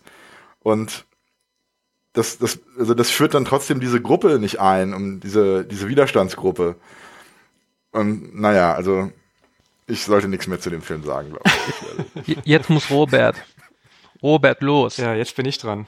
Ja, du musst den Film jetzt, ich meine, Karim hat den Film ja schon gerettet quasi, ne? Also weil ja, ja. das stimmt wirklich. Der hat visuelle Qualitäten, die ich leider mittlerweile auch nicht mehr so gut finde, aber, aber trotzdem. ich ähm, ich glaube, Asmus ist einfach zu verliebt in die, in die Manga-Vorlage. Das ist einfach. Ähm ja, das stimmt. Der Manga ist absolut ist so groß. Ja, ich bin in der angenehmen Position, dass ich ähm, den Manga nicht kenne und den Film, ähm, ich glaube, vor 15 Jahren das erste Mal gesehen habe und ähm, den letzte Woche nochmal neu geschaut habe für den Podcast jetzt, äh, weil ich im Grunde gar nichts mehr aus dem Film wusste, bis auf ein paar vage Szenen eigentlich wirklich im Gedächtnis geblieben sind mir vor allem die, diese greisen Kinder. Also eigentlich nur so, so visuelle Sachen. Die, die, die Stadt Neo-Tokio, die halt, äh, im Grunde ist die ja, also im Film selbst, 88 gab es ein, eine Riesenexplosion und danach ein, ich glaube, einen dritten Weltkrieg oder einen Bürgerkrieg in, in Japan. Und dann wurde die Stadt Tokio neu aufgebaut und da finden jetzt diese, diese neuen Unruhen statt und diese Revolution, die sich da anbahnt. Das ist so der, der Background, vor dem die ganze Story stattfindet, ne? Und ähm, erstmal ein ulkiger Punkt ist ja, ähm, dass äh, im Film ähm, quasi, der vor 30 Jahren gedreht wurde, die Story ist ja vor 40 Jahren eigentlich hat ja angefangen, dass sie da vorausgesehen haben, dass im, im letzten Jahr quasi in, in Tokio dann die Olympischen Spiele stattfanden, was hier relativ witzig war. Ähm, so dass da so der, der Realitätsbezug wirklich gegeben ist, den ja, ähm, den du vorher angesprochen hast. Ja. Ähm, beim, beim, beim neuen Gucken ähm, ist mir dann aufgefallen, dass tatsächlich äh, die Story deswegen nicht hängen geblieben ist, weil die doch zu vage ist, würde ich auch sagen. Also ich bin da ein bisschen äh, auf der Seite vom Dennis. Ähm, ich finde das aber nicht wirklich so schlecht. Also gerade das, äh, dass, dass so viele Punkte so ein bisschen vage gelassen werden und dass das Ende eigentlich also komplett Banane ist. Ne? Also ich habe beim Ende wirklich nicht wirklich, das kann man eigentlich nur allegorisch sehen. Ich weiß nicht, wie man das Ende wirklich deuten soll. Ich bin da jetzt gerade immer noch äh, ein bisschen perplex, was ich zu dem Ende eigentlich denken soll. Das ist so, so, so, so, so dicht und, und gleichzeitig so vage gelassen, dass man da, ähm, das ist im Grunde so eine, so eine, so eine, so eine, so eine Leinwand, die gerade genug Pinselstriche hat, dass man da relativ viel reinlesen kann. Das finde ich eigentlich ganz angenehm. Ich bin nicht der Meinung, dass jede Story unbedingt ähm, wirklich jeden von Anfang bis Ende abholen muss und alle Figuren unbedingt nach ähm, einem bestimmten Schema einführen muss. Und das ist so ein, also ich meine, das ist so eine Sache, die in dem Film ganz gut funktioniert, finde ich. Also die ganzen Fragen, die man sich über die erste Stunde stellt, so was, was ist jetzt mit dem, mit dem Tetsuo passiert, was soll der Kaneda, wer ist jetzt eigentlich die Hauptfigur, was ist die Beziehung zwischen den beiden, was verbindet die, warum ist der Tetsuo so komisch drauf, das löst sich ja nach und nach auf. Das finde ich eigentlich ganz gut gelöst, wenn man da so ein, so ein, so ein, so ein Gigawerk von, von, von sechs riesengroßen Bänden in, in den Film ein, eindampft dass er natürlich äh, viele Sachen verliert. Aber ich glaube, das Wesentliche, gut, ich kann jetzt nicht sagen, dass ich das Wesentliche von der, von der, Ani von dem, von der Manga-Story kenne. Aber ich glaube, das Wesentliche, was der Otomo mit der Story erreichen wollte, hat er im Film doch umgesetzt. Und das auf eine ganz, äh, ganz spannende und, und vor allem einflussreiche Art. Das ist ja im Grunde, ist ja Akira vor allem deswegen so, so groß geworden, weil das einer der ersten Filme war, der als Anime überhaupt im Westen angekommen ist. Ne? Das ist ja so eine, so eine ja. Legacy. Der hat ja im Grunde die ganzen 90er Jahre dann so den, den Weg bereitet. Also ohne Akira gäbe es keinen gäbe es kein ähm, Ghost äh, in the Shell und gäbe es kein, kein Alita oder was auch immer. Also ich glaube, die ganzen, die ganzen bekannten äh, Anime-Filme und so, die sind alle ähm, nach Akira entstanden und haben dem, glaube ich, viel zu verdanken, ja. Ja, vor allem in den Westen gekommen. Also das wie, hätte Carlsen Akira nicht rausgebracht, die hätten auch Dragon Ball später nicht rausgebracht, glaube ich. Also das in Deutschland wäre die Manga-Szene eine ganz andere gewesen, wenn überhaupt die jemals so abgehoben hätte, wie sie das hat. Also, das stimmt schon. Der war im, gerade im Westen halt Auslöser für, für Manga und Anime in der Wahrnehmung. Ja, ich wollte an dieser Stelle nochmal eine These präsentieren, die ein Kommilitone von mir immer vertreten hat. Äh, liebe Grüße an den André, der das hier niemals hören wird. Aber, ähm, ist leider kein Podcast-Hörer. Aber der hat immer die These vertreten, die japanische Kultur ist die einzige Kultur auf der ganzen Welt, die die Apokalypse erlebt hat. Durch die beiden Atomschläge in Hiroshima äh, und Nagasaki ist, ist die Apokalypse für Japan wahr geworden, für die alle anderen Menschen bis in den Kalten Krieg hinein große Angst hatten. Und das hat natürlich auch das Erzählverhalten der japanischen Erzähltradition beeinflusst. Und da ist natürlich Akira das Prime Example dafür. Ne? Wenn man da irgendeinen Film als Beleg für diese These anführen wollte, dann wäre man wahrscheinlich bei Akira. Aber ich, auch bei Godzilla. Ne? Also es sind alles Filme, die diesen Atomschlag verarbeiten, glaube ich, unterm Strich. Ähm, und wenn man den Film unter dieser Aspekt oder diesem Aspekt liest, dann äh, bekommt er in der Tat so ein allegorisches Level, weswegen ich ihn auch gar nicht ganz schlecht finde. Trotz meiner gerade geäußerten Kritik an den Figuren finde ich den Film nicht rundherum schlecht. Ich würde ihm so eine so eine 3, Schulnote 3 geben irgendwie. Ich habe dem 3 von 5 Sternen gegeben. Ja, also, so in dem Bereich wäre ich auch so 2,5 von 5 wahrscheinlich. Ähm, diese Allegorie-Level finde ich schon sehr spannend. Auch wie diese Figur nachher aussieht, dieser, also der Antagonist, äh, der dann ja so eine Art Krebsgeschwür quasi entwickelt. Ne? Also da bist du ja schon sehr nah dran an diesen ganzen Atomschlag-Anleihen. Und ähm, ich war mal als, als Tourist in, in Hiroshima, wo es ja auch die Bilder zu sehen gibt von den damaligen Opfern und so. Da laufen auch so, so Infofilme und sowas in dem Museum dort. Ähm, das ist, glaube ich, nicht aus der Luft gegriffen, dass das auch da natürlich verarbeitet wird, logischerweise weil es natürlich ein, ein weltprägendes Ereignis gewesen ist, über das man ja auch so ein bisschen hinwegguckt, immer wenn man über, über den Zweiten Weltkrieg aus so eurozentristischer Position heraus sich unterhält, was das mit der Gesellschaft gemacht hat überhaupt, ne, dieser Atomschlag, dieses, dieser ja auch sinnlose Atomschlag, wo ja eigentlich nur Zivilisten bei gestorben sind und keine großen militärischen Ziele irgendwie avisiert worden sind. Ähm, ja, und unter diesem Aspekt, diesem Allegoriecharakter, wie schon so ähnlich bei, bei Shin Godzilla vorhin, gewinnt der Film dann auch wieder für mich. Das mag im Manga jetzt noch virulenter sein, das weiß ich nicht. Aber das, ähm, ich finde die These halt so spannend und ich finde, je öfter man drüber nachdenkt, umso mehr wahr wird diese These. Ich muss an dieser Stelle auch einwerfen, dass viele, die, glaube ich, wir haben das Thema auch schon mal, glaube ich, gehabt, diesen Fokus auf Figuren und Plot und so. Ich finde was also ich finde das ein bisschen sehr einschränkend. Gerade bei Akira ist ja das Spannende, wie die, Inszen also die Inszenierung abläuft, wie man in diese Welt einfach reingezogen wird. Da sind einfach diese Biker und dann fährt man da durch diese Stadt und all diese Bilder, die gibt es nicht. Also die sind nicht aus irgendeinem anderen Film oder die ähm, hat man so noch nicht gesehen. Man wird da einfach in diese äh, ja und man wird da einfach in diese Welt reingezogen von diesen Bikern. Und spätestens wenn diese in Anführungszeichen Verfolgungsjagd losgeht mit diesen Bikes und mit den unfassbaren Bildern, also spätestens ab dem Moment hat mich der Film sowas von gehabt, weil ich so, also so reingezogen worden bin in so eine neue Welt und äh, sozusagen äh, in diese in diese Ideas und diese Konzepte und die und die Sprechweise und die ja, diese, dieses Worldbuilding einfach so unfassbar stark. Ähm, klar gibt es so Sachen wie Blade Runner oder so, die eine gewisse Ähnlichkeit haben zu äh, Akira, also die, die es auch so machen. Aber auch da, auch bei Blade Runner ist es ja witzigerweise so, dass jetzt nicht, der Film nicht unbedingt davon ähm, profitiert, dass irgendwie eine krass starke Figuren- oder, oder Plotgestaltung herrscht, sondern einfach, dass diese Welt so fantastisch ist und ähnlich sehe ich das auch mit äh, Akira oder auch so Filmen wie 2001, wo ja auch die Figuren einfach irgendwelche flachen, kalten, ähm, basically Pappfiguren sind in a way, weißt, weil, weil der Fokus ein ganz anderer ist. Und im Falle von Akira ist der Style auf jeden Fall, so klischeehaft das klingt, auch die Substanz. Und ähm, äh, da finde ich, wenn man das so trennt, ja, auf der, auf der einen Seite der Style, auf der anderen Seite die Handlung, dann tut man dem Film Unrecht. Äh, ja, äh, also, also mehrere Sachen. Das, dieser Einstieg mit dem, mit dieser Motorradverfolgungsjagd und so, das ist so ein starker Einstieg und den gibt's so schon. und zwar in äh, Crazy Thunder Road. Das ist ein japanischer Trash-Film aus den 80ern. Äh, von 1980 genau sogar. Das ist ein Punk-Action-Biker-Film. Und der Regisseur davon hat quasi Cyberpunk gecoint als das, was das ist. Und der hat genau diesen Einstieg mit diesem Motorengedröhne und dieses krasse Geballer und Motorrad nachts auf der Straße. Und diesen Einstieg, wie bei Akira auch, der Einstieg ist auch wirklich super bei Akira, das stimmt. Und ähm, aber eben dieses dieses äh, Motorradgang-Element, das ist auch was, was in japanischer Subkultur gefußt ist. Das sind die, äh, ich glaube, Bosesoku heißen die.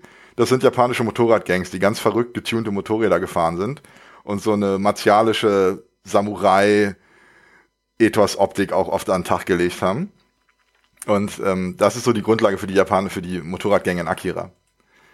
Ähm, und dieses apokalyptische Element, das wird im Manga noch viel weiter getrieben, denn da, wo der Anime aufhört, mit diesem, quasi mit der neuen Explosion, mit der, mit dem riesen Mutanten Tetsuo und der Vernichtung, und da geht der, der Manga noch mal ein paar Bände weiter. Die leben dann halt wirklich in dieser Postapokalypse und was passiert jetzt? Tokio ist wieder vernichtet. Was passiert jetzt in der, in der apokalyptischen Welt? Also das Apokalypsen-Element ist im Manga noch viel stärker vertreten. Und es geht halt über die Apokalypse an sich hinaus. Es geht halt äh, in das Leben in der Apokalypse hinein dann. Wenn ich jetzt Lust hätte, mit dem Manga anzufangen, welche Edition legst du mir da ans Herz? Also die deutsche von Carlsen oder, oder was? Ich würde ähm, die am besten die von Carlsen, die Schwarz-Weiß in den sechs Bänden, würde ich empfehlen. Okay. Also, Tipp für alle Hörer. Ich bin auch immer da, ich habe die, ich habe die farbige Ausgabe, die Originale aus den 90ern und ich bin immer, eigentlich seit 20 Jahren bin ich am Plan, die einfach komplett zu verkaufen und mir die Schwarz-Weiß sechs Bände von Carlsen zu kaufen. es gibt ja auch Special Editions und Box Editions und so, die sind auch alle ganz gut, aber diese, die aktuelle Standardversion, die Schwarz-Weiß sechs Bände, von Carlsen, die ist echt gut. Okay, also alle als Tipp mitnehmen. Ich glaube, der, der Manga, äh, Das ist Asmus Empfehlung an euch alle. Ein absoluter Klassiker. Also, wenn man, wenn man Manga, Anime oder nur Japan interessiert ist, das gelesen zu haben, das ist, äh, das sollte man schon gemacht haben. Ja, beim Film äh, müsst ihr euch, glaube ich, alle selbst ein Bild machen. Da haben wir euch jetzt nicht, wahrscheinlich nicht weitergeholfen bei eurer Guckentscheidung, aber wir haben zumindest ein großes Meinungsbild abgebildet bekommen. Wenn die das gucken, ist der Film schon wert. Ja. Auf jeden Fall. Also und wenn man den Anime aus, äh, den Manga ausblenden kann, anders als ich, dann ist das auch gut. Ich möchte an dieser Stelle nochmal sagen, dass der Film auf Netflix ist und definitiv einen der besten Animes aller Zeiten darstellt. Also den muss man gesehen haben, meiner Meinung nach. Also wir haben überhaupt geschaut, dass alle Filme, die wir heute empfehlen, äh, accessible sind. Also entweder sind sie gerade im Kino oder laufen auf Netflix oder Prime. Das heißt, jeder kann alles, was wir hier besprechen, zu Hause nachempfinden. Wenn ihr viel Lebenszeit übrig habt, haut euch mal sieben plus vier Filme rein, also elf Filme. Viel Spaß. Der nächste läuft gerade im Kino, den wir jetzt besprechen wollen. Und da muss man in der Tat ein bisschen Lebenszeit investieren, weil der geht drei Stunden. Ähm, ob die Stunden langatmig sind oder nicht, das müssen wir gleich noch begründen. Es geht natürlich um den Film, ich werde es hundertprozentig falsch aussprechen, Doraibu My Car, Drive My Car auf, auf Deutsch, also auf Deutsch, auf Englisch, auf wie auch immer. In Deutschland läuft unter dem Titel Drive My Car, das wollte ich glaube ich sagen. Äh, wie gesagt, aktuell im Kino und wird ja so ein bisschen auch als großer Oscar-Contender für den Best äh, Fremdsprachenfilm gehandelt. Äh, und ja, ich habe ihn mir im Kino angeschaut und darf euch jetzt ein bisschen darüber erzählen. Es ist im Endeffekt ein Film, würde ich sagen, über die Trauerbewältigung. Denn die Ehefrau unserer Hauptfigur stirbt relativ überraschend und unvorhergesehen. Und ähm, die Figur muss mit diesem Verlust in ihrem Leben plötzlich umgehen lernen. Und äh, ist nebenbei auch noch Theaterregisseur oder Drehbuchschreiber fürs, fürs Theater und muss eben äh, ständig auf diesen Autofahrten nochmal die Stimme seiner Frau hören, mit der er zusammen das Drehbuch eingesprochen hat um ähm, den Text quasi zu lernen, so dass er halt immer, wenn er Auto fährt, nochmal so den, ich sag mal jetzt übertragen, den Geist seiner Frau äh, ja, bei sich hat. Und deswegen ist dieses Autofahren für ihn quasi so ein, so ein heiliger Ritus, äh, wo er auch nicht gestört werden will und wo er auch nicht irgendwie, äh, das, will nicht, dessen will er nicht beraubt werden. Ja, und dann kommt es so, dass er zu einem, ähm, einem Theaterfestival am anderen Ende Japans abgerufen wird und plötzlich bekommt er eine Fahrerin, die für ihn das Fahren übernehmen soll. Und das passt ihm erst gar nicht, denn wie gesagt, für ihn ist das Fahren ja das Entscheidende, der einzige Moment noch mit seiner Frau zu connecten, die er leider nicht mehr lebt. Und so wehrt er sich eigentlich gegen diese Fahrerin. Aber letzten Endes wird er dann doch überzeugt, dass er sie nehmen muss, aus versicherungstechnischen Gründen, wie das eben so ist. Und so ähm, entwickelt sich dann eine Beziehung zwischen den beiden. Jetzt keine romantische Beziehung, aber eine menschliche Beziehung. Und nach und nach geht es darum, ob er es denn schafft, diesen, diesen, diese Trauer zu überwinden äh, und optimistisch in die Zukunft zu blicken. Und der Film hat noch ganz viele Metaebenen mehr, die man in so einer Zusammenfassung gar nicht wirklich unterbringen kann. Aber es sei noch erwähnt, dass es sich um eine Literaturverfilmung äh, handelt. Das ist eigentlich eine Kurzgeschichte von äh, Haruki Murakami, die in der Anthologie Man Without Women entschieden ist, also äh, erschienen ist, also eine Anthologie, wo es immer um den Verlust und den Umgang mit Verlust geht. Ja, und der Film läuft, wie gesagt, im Kino, drei Stunden. Äh, ich finde ihn sehr sehenswert. Ich finde, er muss nicht unbedingt drei Stunden lang sein. Man hätte auch, glaube ich, den noch ein bisschen präziser erzählen können. Ich weiß, dass Karim gleich die Gegenrede halten wird, deswegen äh, kann er gleich direkt gleich übernehmen von mir. Ich fand ihn ein kleines bisschen zu lang, weil drei Stunden ist schon sehr fordernd. Auch drei Stunden, der läuft ja nur mit Untertiteln und Japanisch halt. Dazu kam in meinem Kino, es war ein sehr kleines Kino, die Leinwand war sehr klein und die Untertitel waren sehr tief. Das heißt, immer wenn vorne in der ersten Reihe einer seinen Kopf nach links geneigt hat, hat in der Reihe dahinter einer den Kopf nach rechts geneigt und in der dritten Reihe einer wieder nach links und so, damit alle noch diese Untertitel lesen konnten. Das war ganz, ganz spannend, dieses Theaterstück, diese Aufführung sich anzugucken. Köpfe, die sich neigen. Aber äh, trotz allem sehenswert und, glaube ich, auch durchaus verdiente Oscar-Nominierung. Und jetzt dürft ihr da gerne euren Senf zu abgeben. Ich fand den ganz furchtbar. ähm, ja, ich fand das äh, der schlechteste von den acht Filmen, die ich gucken oh, musste. Okay, da habe ich gleich einen ganz anderen. Okay. Uiuiui. Ich dachte, ja, okay, ne, anscheinend so irgendwie Roadmovie und so. Und ja, gut. Und dann, er fährt dann ja zum Flughafen, weil er irgendwie zum Theater äh, äh, Festival muss oder so. Und das findet dann ja irgendwie ist verschoben worden und dann fährt er wieder zurück. Und als er sich ins Auto fährt und zurückfährt, dachte ich mir schon, Alter, der kommt jetzt nach Hause und seine Frau hat eine Affäre. Und dann kommt er nach Hause und seine Frau hat eine Affäre und dann hatte ich keine Lust mehr auf den Film. Weil das einfach, also ich wusste schon, wie diese Thematik sich dann entwickeln wird und ich wusste diesen ganzen Scheiß schon und das ist, ich, ähm, ich zitiere mal mein, mein Review. Ich fand es jedoch nur öde, prätentiös und von der Thematik jedem Mittwochskinofilm der öffentlich-rechtlichen ebenbürtig. Also ich hatte einfach keinen Bock auf dieses Thema. Ich wusste das Thema schon und ich hatte einfach keinen Bock darauf. Also ich leider hat mich das so runtergezogen, dass ich auch das Filmtechnische nicht mehr zu würdigen wusste. Also es gibt eine Szene, da gibt es eine, eine Dialogszene im Auto. Da ist dann der Ehemann und die ehemalige Affäre von seiner jetzt toten Frau und die unterhalten sich. Japaner typisch reden die nie darüber, worum es eigentlich geht. Also der konfrontiert den Typen nie und der Typ sagt es auch nie. Aber naja, es gibt dann eine Einstellung, da ist irgendwie fünf Minuten Großaufnahme das Gesicht von dem Typ. Und also diese Szene zu drehen, das, das muss so hart gewesen sein, das ist filmtechnisch und schauspielerisch so gut, aber ich konnte das nicht mehr würdigen. Ähm, ja. Also wenn man Bock auf so einen Film hat, ist das bestimmt super, aber ich fand's ich fand es irgendwie, ich hatte direkt keinen Bock mehr. Und es gibt eine eigentlich sehr clevere Ebene da drin, weil du sagtest ja, im Auto hörte sich nochmal die ganzen Dialoge an und übte Dialoge. Und diese Dialoge haben eigentlich jedes Mal eine Metaebene zu dem, was den Figuren gerade passiert. Also die ganzen Theater, da gibt es ja auch diverse Probeszenen, wo die Theaterszenen proben und am Tisch sitzen und ihre Rollen lesen und so. Und eigentlich jedes Mal haben diese geprobten Theaterdialoge eine Bedeutungsebene in dem Film oder in den Filmdialogen. Ich, glaube, das funktioniert in der Kurzgeschichte auch viel besser, weil ich fand auch das hat sich dann irgendwie relativ schnell abgenutzt. So genug gehatet. ja, also ähm, nochmal als kurzen Einwurf. Ähm, die Geschichte ist ja auch auf Deutsch verfügbar, die Kurzgeschichte. Das heißt auf Deutsch von Männern, die keine Frauen haben. Übersetzt von der langjährigen äh, Murakami-Übersetzerin Ursula Gräfe, die das auch ganz gut macht. Ähm, das ist im Original, also im Japanisch ist glaube ich, 50-seitige Story und auf Deutsch ist das, warte, lass mich mal kurz gucken, ähnlich lang, also relativ kurze Geschichte, die auch relativ konzentriert äh, dem Ziel entgegengeht. Und ähm, der Film erweitert das quasi ähm, auf drei Stunden, was, ähm, wenn man nur die, die rohen Daten kennt, also 50 Seiten Kurzgeschichten und dann dem gegenüberstehend eine dreistündige äh, Filmstory, das kann ja eigentlich gar nicht funktionieren, ne? denkt man erst. Und ähm, der Film löst das dadurch, dass der sehr, sehr viele neue Elemente in die Story mit einwebt.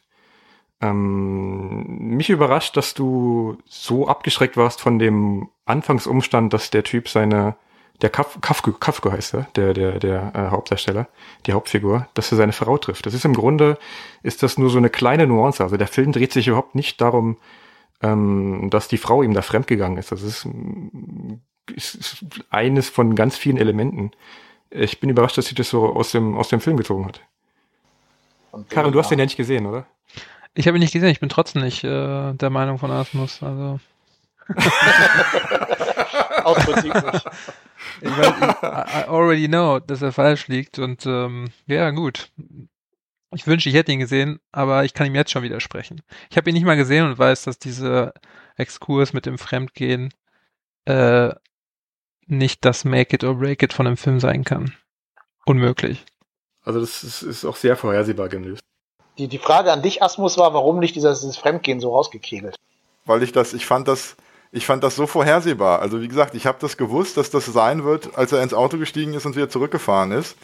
Und ich finde das halt auch eine sehr, sehr langweilige Thematik. Also ich habe, ich sagte ja, das ist Mittwochsfilm auf dem ZDF. Ich, ich gucke auch keinen Rosamunde Pilcher, weißt du? Aber es, ja, aber es geht ja nicht darum, dass die fremd geht. Das ist ja, es ist ja, nee, es weiß. Ja nicht, es ist ähnlich wie Godzilla. Es geht nicht um Godzilla, es geht in Shin Godzilla darum, wie man mit Shin Godzilla umgeht zum Beispiel. Und in dem Film ist es mehr so ein Element. Es ist, das Spannende ist ja nicht, dass der rausfindet, dass die Frau fremd geht, sondern dass sich danach, dass er nichts sagt, dass er sich umdreht, die Tür leise schließt, im Auto wieder zum Hotel zurückfährt und dann so tut, als ob er trotzdem weggeflogen wäre, als ob quasi gar nichts wäre. Und dann leben die dann mehrere Jahre mit zusammen und, und sprechen das nie an. Das ist ja im Grunde das, das ist der eigentliche Punkt. Und das ist was, was ich glaube ich nicht, äh, nicht vorhersehbar finde. Ist, ist, das stimmt. Also vor allem, was dann, also es gibt ja vor allem den Punkt, wo er, also sie stirbt an einem, an einem Aneurysma, also sie fällt einfach zu Hause tot um. Mhm. und da ist er noch nicht zu Hause. Und zwar ist er nicht zu Hause, weil er keinen Bock auf dieses Gespräch hatte, was sie jetzt gerne führen wollte. Und er war halt schon so vergrätzt einfach, dass er das nicht wollte, dieses Gespräch. Und deswegen ist er extra vier Stunden zu spät gekommen. Und hätte er, das sagt er irgendwann in dem Dialog, hätte er das mal angesprochen, was, was in ihrer Beziehung immer nicht angesprochen wird, dann wäre er nicht so vergrätzt gewesen. Und er wäre rechtzeitig nach Hause gekommen und sie hätte das Aneurysma in seinem Beisein gehabt und wäre nicht gestorben. Also, ich weiß, dass das eine tiefere Ebene hat und so, aber ich war zu dem Zeitpunkt, hatte ich, war ich schon raus und ich hatte dann auf den ganzen anderen Kram auch keinen Bock mehr. Das ist dieser ganze, wie gesagt, das, ich war einfach, vielleicht war ich auch nicht in der Stimmung auf den Film. Also ich bin, ich bin da mit Dennis und, und dir, insofern gehe ich da d'accord, dass der Film ein, erstens zu lang ist und dass ähm, ein Punkt, mit dem der Film eigentlich äh, die Länge und, und das Asmus-Problem lösen könnte, wäre, dass die ersten 45 Minuten quasi komplett unnötig sind. Die hätte eigentlich gar nicht stattfinden müssen.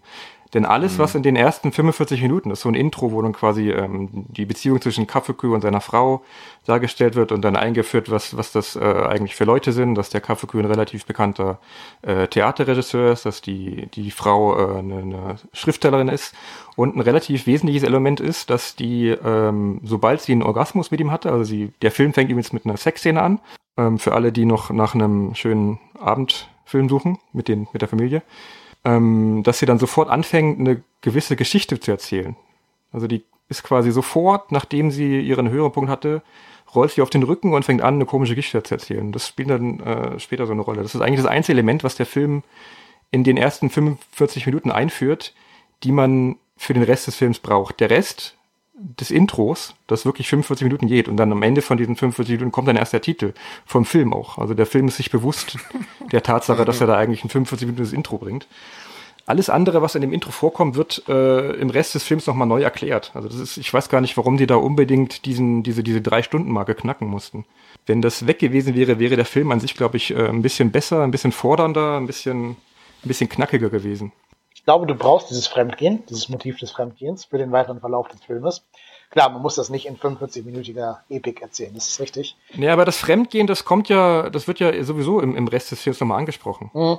Also das ist, das ist ja eh so ein, also die, die ganze, die ganze Kühle oder diese, diese, dieses, also ich muss sagen, ich war dem Film gegenüber ähm, gar nicht so aufgeschlossen anfangs, weil ich äh, nach Gucken des Trailers beschlossen habe für mich selber, dass die, dass sie das verkackt haben vom Schauspiel her, weil die im, im, im Trailer sehr hölzern wirken von den Stimmen her, die, die Hauptdarsteller und sehr, sehr, ähm, na würde ich sagen, so Holzhammerartig, dass der mit der Musik zu viel äh, dargestellt wird, was der Zuschauer fühlen soll und so. Das wirkte so ein bisschen, als ob das so ein, so ein, so ein, ja, wie der, wie der Asmus sagt, so ein, so ein Mittwochsfilm ist, den man halt so im, im Delirium gucken kann, bis man dann am nächsten Tag wieder aufwachen darf. Ähm, der eigentliche Film ist aber tatsächlich äh, schauspielerisch ziemlich detailliert, ziemlich fein gespielt.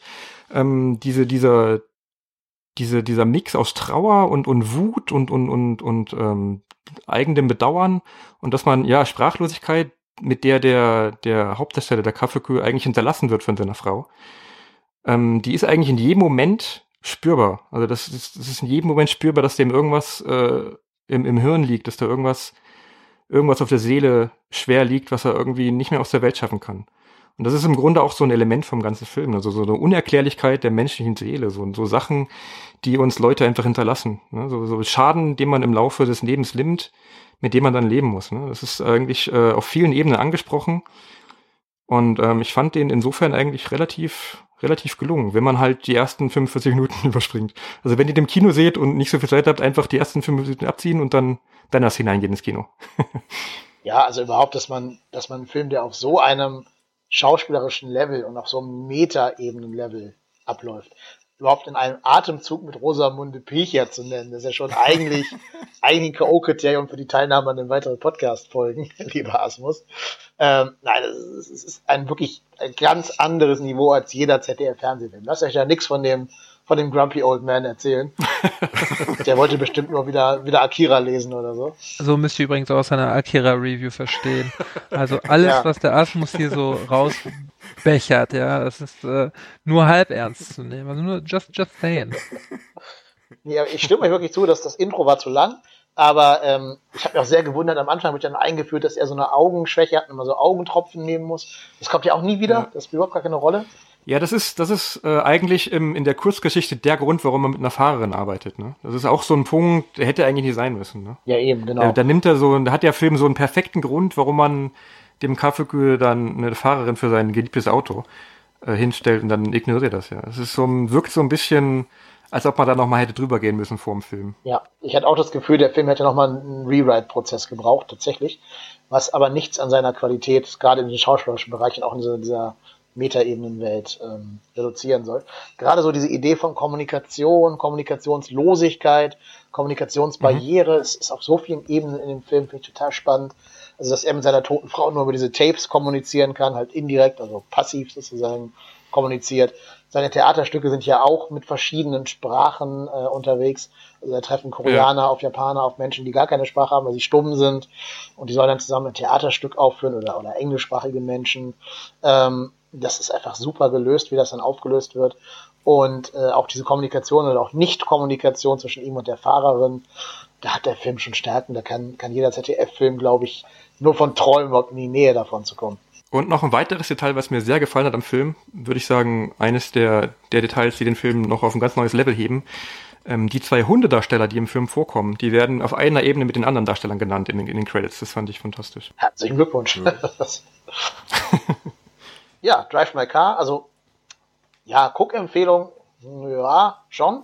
Man muss Sitzfleisch mitbringen, Ja. also man muss auch in der richtigen Stimmung dafür sein. Das, glaube ich, ist wichtig Ja, für den erst Film. einfach, einfach die ersten fünf Minuten ignorieren. Ja, also vielleicht wirklich lieber im Heimkino, wo man skippen kann und dann ab dem Moment, wo der, wo der Titel im Bild scheint, wieder auf Play drücken.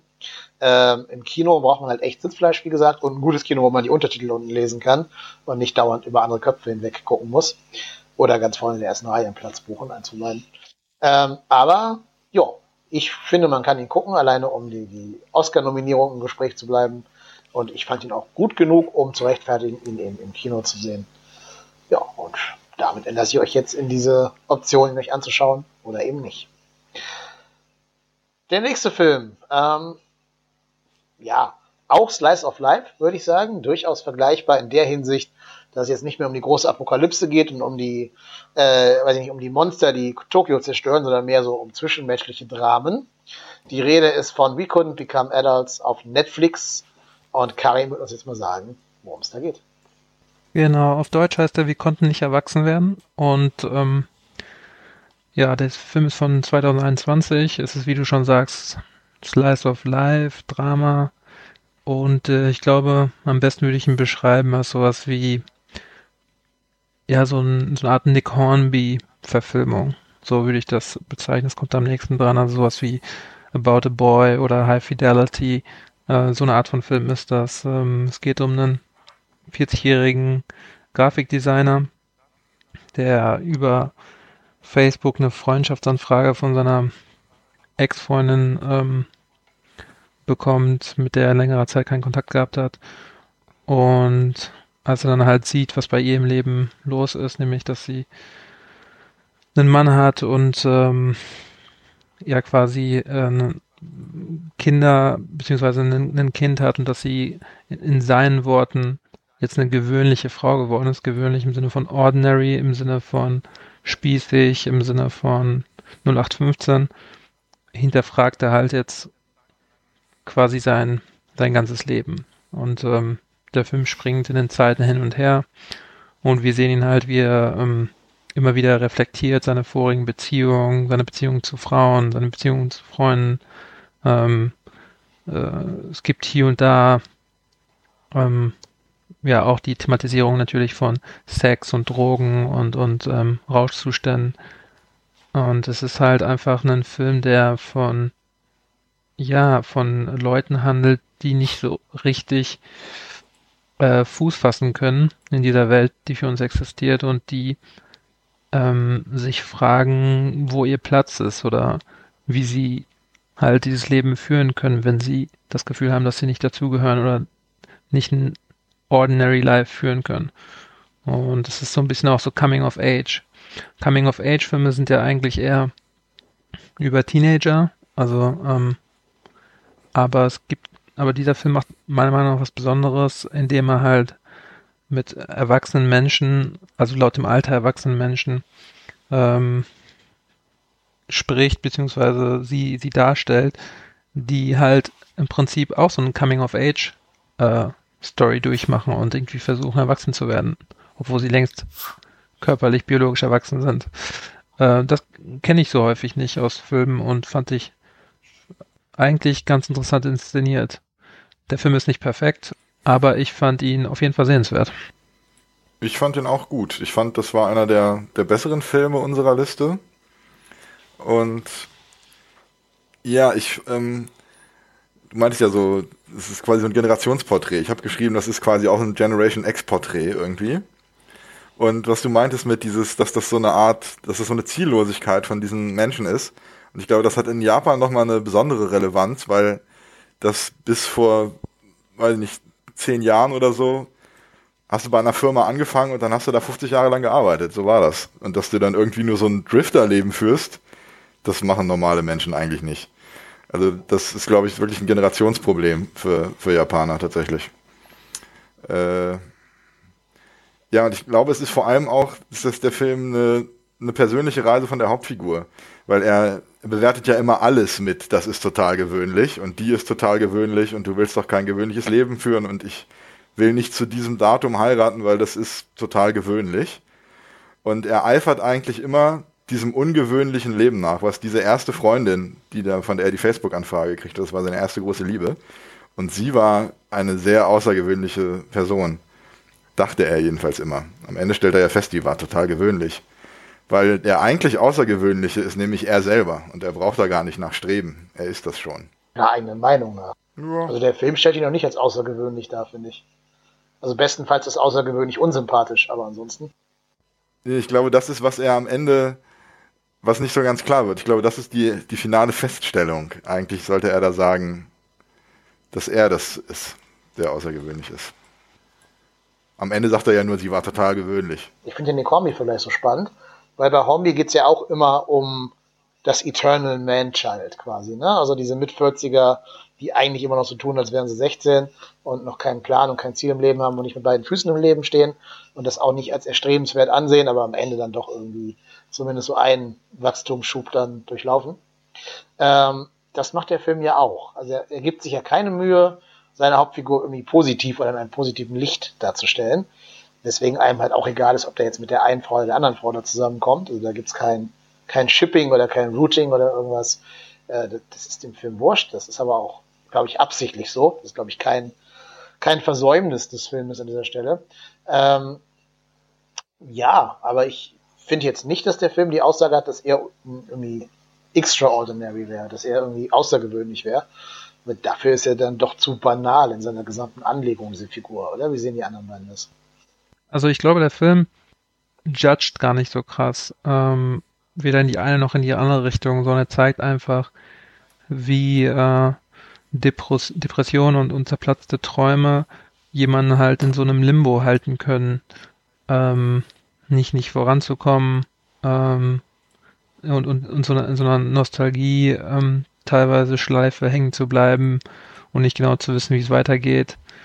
Ähm, es ist äh, es ist bewusst vage gehalten, also er kommentiert das nicht direkt, sondern er zeigt einfach nur, es gibt ja viele Menschen, die so fühlen und denken äh, und vielleicht auch gerade jetzt zur Zeit, wo halt so viel Chaos herrscht, die gar nicht mehr wissen, wohin oder wie. Und, ähm, und ich glaube, insofern ist das ein spannendes ähm, Porträt einfach, dass das sowas mal thematisiert, weil ich sehe das so selten thematisiert in Filmen. Ja, ähm, ja, also so ein Film, den würde ich mir jetzt selber gar nicht angucken. Also wenn nicht diese, dieser Wettbewerb hier gewesen wäre, hätte ich ihn nicht ausgewählt, weil er mir dazu dann doch zu, also zu ordinary ist tatsächlich. Ich weiß, ich bin mir die Ironie durchaus bewusst, aber ähm, ja, der gibt mir jetzt nichts, der Film. Also der zeigt mir jetzt keine neuen Einsichten, der zeigt mir keine, der nimmt mich nicht mit auf seine Reise. Ich glaube auch, das ist ein Film, den kannst du selber nur an einem bestimmten Punkt in deinem Leben gucken und genießen. Also den würde ich jetzt zum Beispiel nicht unseren 18-jährigen Zuhörerinnen und Hörern ans, ans Herz legen. Vielleicht noch nicht mal unseren weiblichen Zuhörerinnen. Ich glaube, das ist wie bei Nick Hornby auch so, eine, so ein Männerding irgendwie ich würde noch nicht unseren Senioren-Zuhörern ans Herz legen, glaube ich. Ich glaube, den guckst du am besten, wenn du selber so 30, 40 something bist und selber so ein bisschen vielleicht so die ersten, die ersten Äste der Midlife Crisis in dein Leben reinragen und du dich fragst so, oh, habe ich wirklich das Richtige studiert oder den richtigen Job ergriffen oder habe ich die richtige Frau geheiratet oder ist nicht doch die andere The One That Got Away oder so, äh, dann kann der Film sogar sogar funktionieren und hitten. Aber ich glaube, wenn man selber an einem anderen Standort in seinem Leben ist, wenn man selber sich angekommen fühlt, dann ist das nicht der Film, der zu einem spricht. Ich glaube, zurzeit äh, ist der ziemlich relevant. Also gerade dieses durch die Pandemie halt Isola diese, dieses Isolationsfeeling, was der Film ja auch hat und dieses ähm, äh, ja so ein bisschen irgendwie, also so gedanklich, mental als auch körperlich irgendwie so ein bisschen eingesperrt, äh, verhaftet zu sein, äh, finde ich, ähm, ist gerade jetzt zu dem Zeitpunkt, glaube ich, für mehr Leute interessant, als es vielleicht vor ein paar Jahren oder vielleicht auch in, in ein paar Jahren sein wird. Ich glaube, jetzt gerade ist das eine, eine gute Time Capsule, glaube ich, die vielleicht einigen Leuten das Gefühl vermitteln kann, sich verstanden zu fühlen oder beziehungsweise irgendwie so eine Art Spiegelbild auch zu haben teilweise. Ähm, insofern ähm, insofern finde ich den schon äh, sehenswert, auch für Leute, die vielleicht sonst den nicht gucken würden, können, wollen, was auch immer. Ihr merkt, so viel kann man dazu gar nicht sagen zu dem Film irgendwie. Ne? Ich finde ihn, also er hat alleine schon deutlich weniger Ebenen als alle, die wir bis jetzt besprochen haben. Das ist halt wirklich so eine Slice of Life Geschichte. Ähm, ja. ja. also mich hat er jetzt nicht abgeholt. Ich würde noch eher in das untere Drittel der Filme, die wir gesehen haben, einordnen. ich, ich ja ins obere. Wollen wir noch was zu dem Film sagen oder der nächste? Next. Weil jetzt kommen wir nämlich zu dem Film, und das nehme ich jetzt einfach mal vorweg an dieser Stelle, den ich sogar den besten von allen fand, die wir uns angeschaut haben. Also ein, okay, bin ich mal gespannt. Ja, ein absolutes modern Meisterwerk, modern Masterpiece. Hat es auf Anhieb in meine Top 50 oder so geschafft, aller Filme. Ähm, die Rede ist von einem Film, der, der, der Film der vielen Titel. Äh, die Titelversion, die ich rausgesucht habe, ist Nokan. Uh, echt? Ja, ja. Warum erkläre ich dir gleich? Auf Englisch heißt der, glaube ich, Departures. Aber auf Japanisch heißt er nochmal ganz anders ähm, als, als Nokan, sondern er heißt Okiribito. Okiribito. Ja, genau. Habe ich auch nicht kapiert, warum die dann einen anderen japanischen Titel gewählt haben im Deutschen, aber was soll's. Ich habe ich auch nicht verstanden. Vielleicht war der ein bisschen leichter auszusprechen, das ist keine Ahnung. Ähm, aber es ist alles der gleiche Film, nur unter ganz verschiedenen Titeln eingeschippt. Wahrscheinlich wäre der deutsche Titel eingesagt irgendwie. das klingt dann echt wie so eine ZDF-Komödie, ne? Mit, mit Matthias Schweighöfer. Ja. Das stimmt. Ich glaube, Abschiede wäre ein guter, ein guter Titel gewesen. Ja, sowas, ne? Genau. Abschiede oder sowas oder ja. Auch ein Stück weit Reise. Ne? Es, es geht ja auch ein bisschen um Reisebüro ja. in einer anderen Art und Weise. Aber erstmal will ich erklären, warum ich ihn als den besten von den sieben Filmen, die wir gemeinsam geschaut haben, deklariert habe. Ich finde, es ist ein ganz fantastischer Film über das Thema ähm, ja, so diesen, den soziokulturellen Kontext von Sterben, von Trauer, von Trauerbegleitung, also in der Hinsicht durchaus mit Drive My Car zu vergleichen, ähm, der uns total spannende Einblicke in die, die japanischen einerseits Bestattungsriten, aber andererseits auch Umgang mit Tod und Sterben gibt.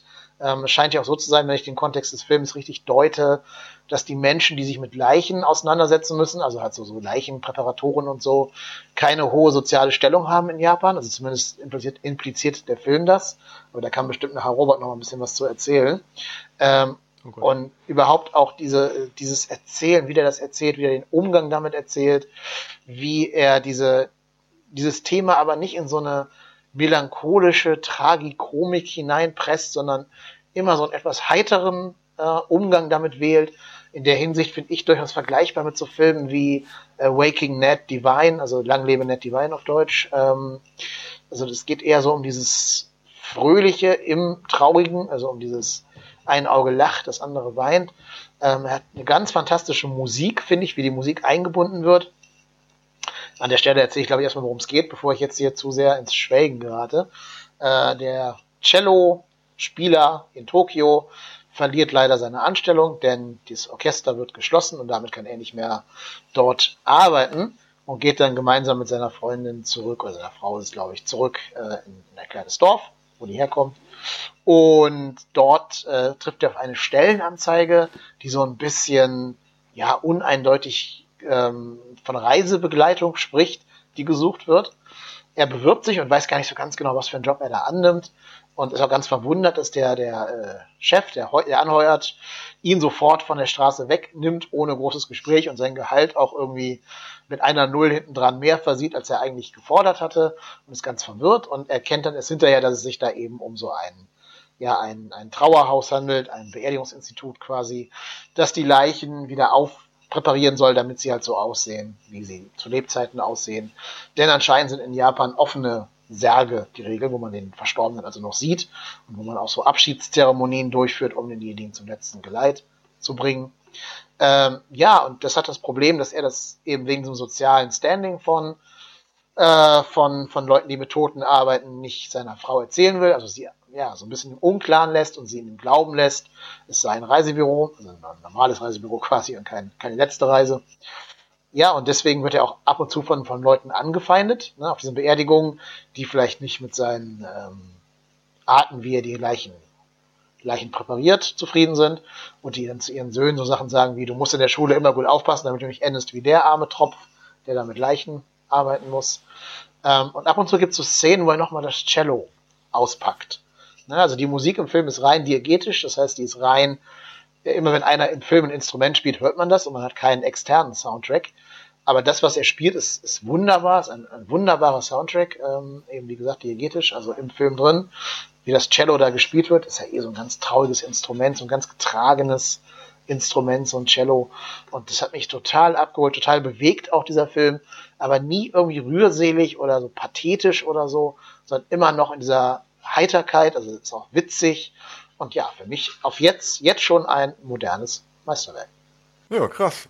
Ich fand den auch ziemlich gut. Ja, erklär uns warum. Aus den genannten Gründen eigentlich schon. Also ich fand, ähm, fand den sehr angenehm inszeniert. Ich fand das, das Setting fand ich gut. Also ich fand das auch sehr interessant mit äh, das, äh, das Nokan, also die Einsagungszeremonie. Also in Japan werden die, die, die Toten werden zu Hause aufgebahrt und dann kommen nochmal alle Verwandten und so und nehmen Abschied.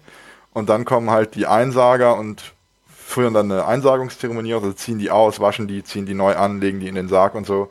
Und dann kommen die Beerdigungsleute, die die abholen. Ich fand das auch sehr interessant. Ich fand das alles gut gemacht, gute Figuren.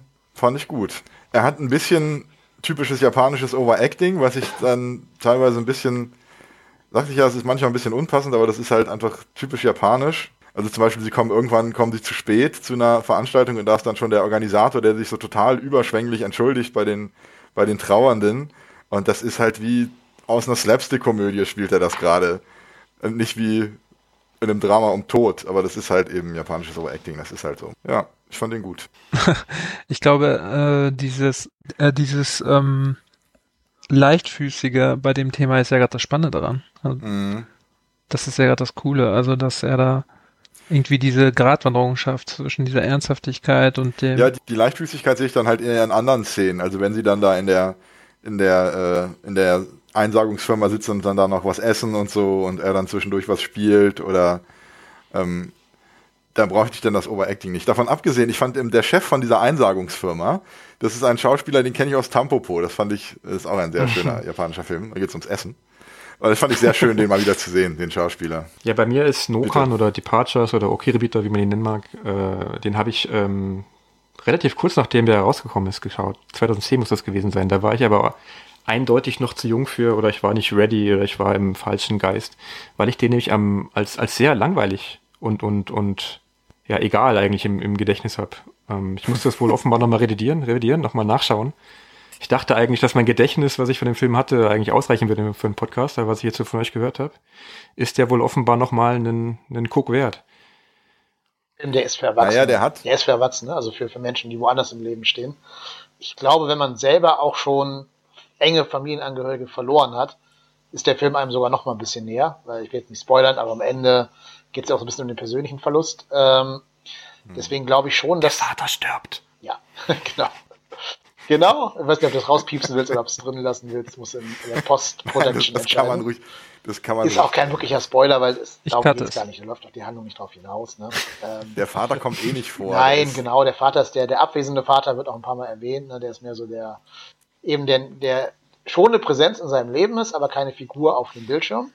Das ist ja auch wieder so ein Ding, was einen natürlich abholen kann, wenn man ähnliche Erfahrungen im Leben gemacht hat. Ich habe das deswegen kurz einbringen wollen, weil das eigentlich die Stelle vom Film ist, die mich am meisten überzeugt hat, dass der eigentlich. Also das ist das, was mir am positivsten im Gedächtnis geblieben ist.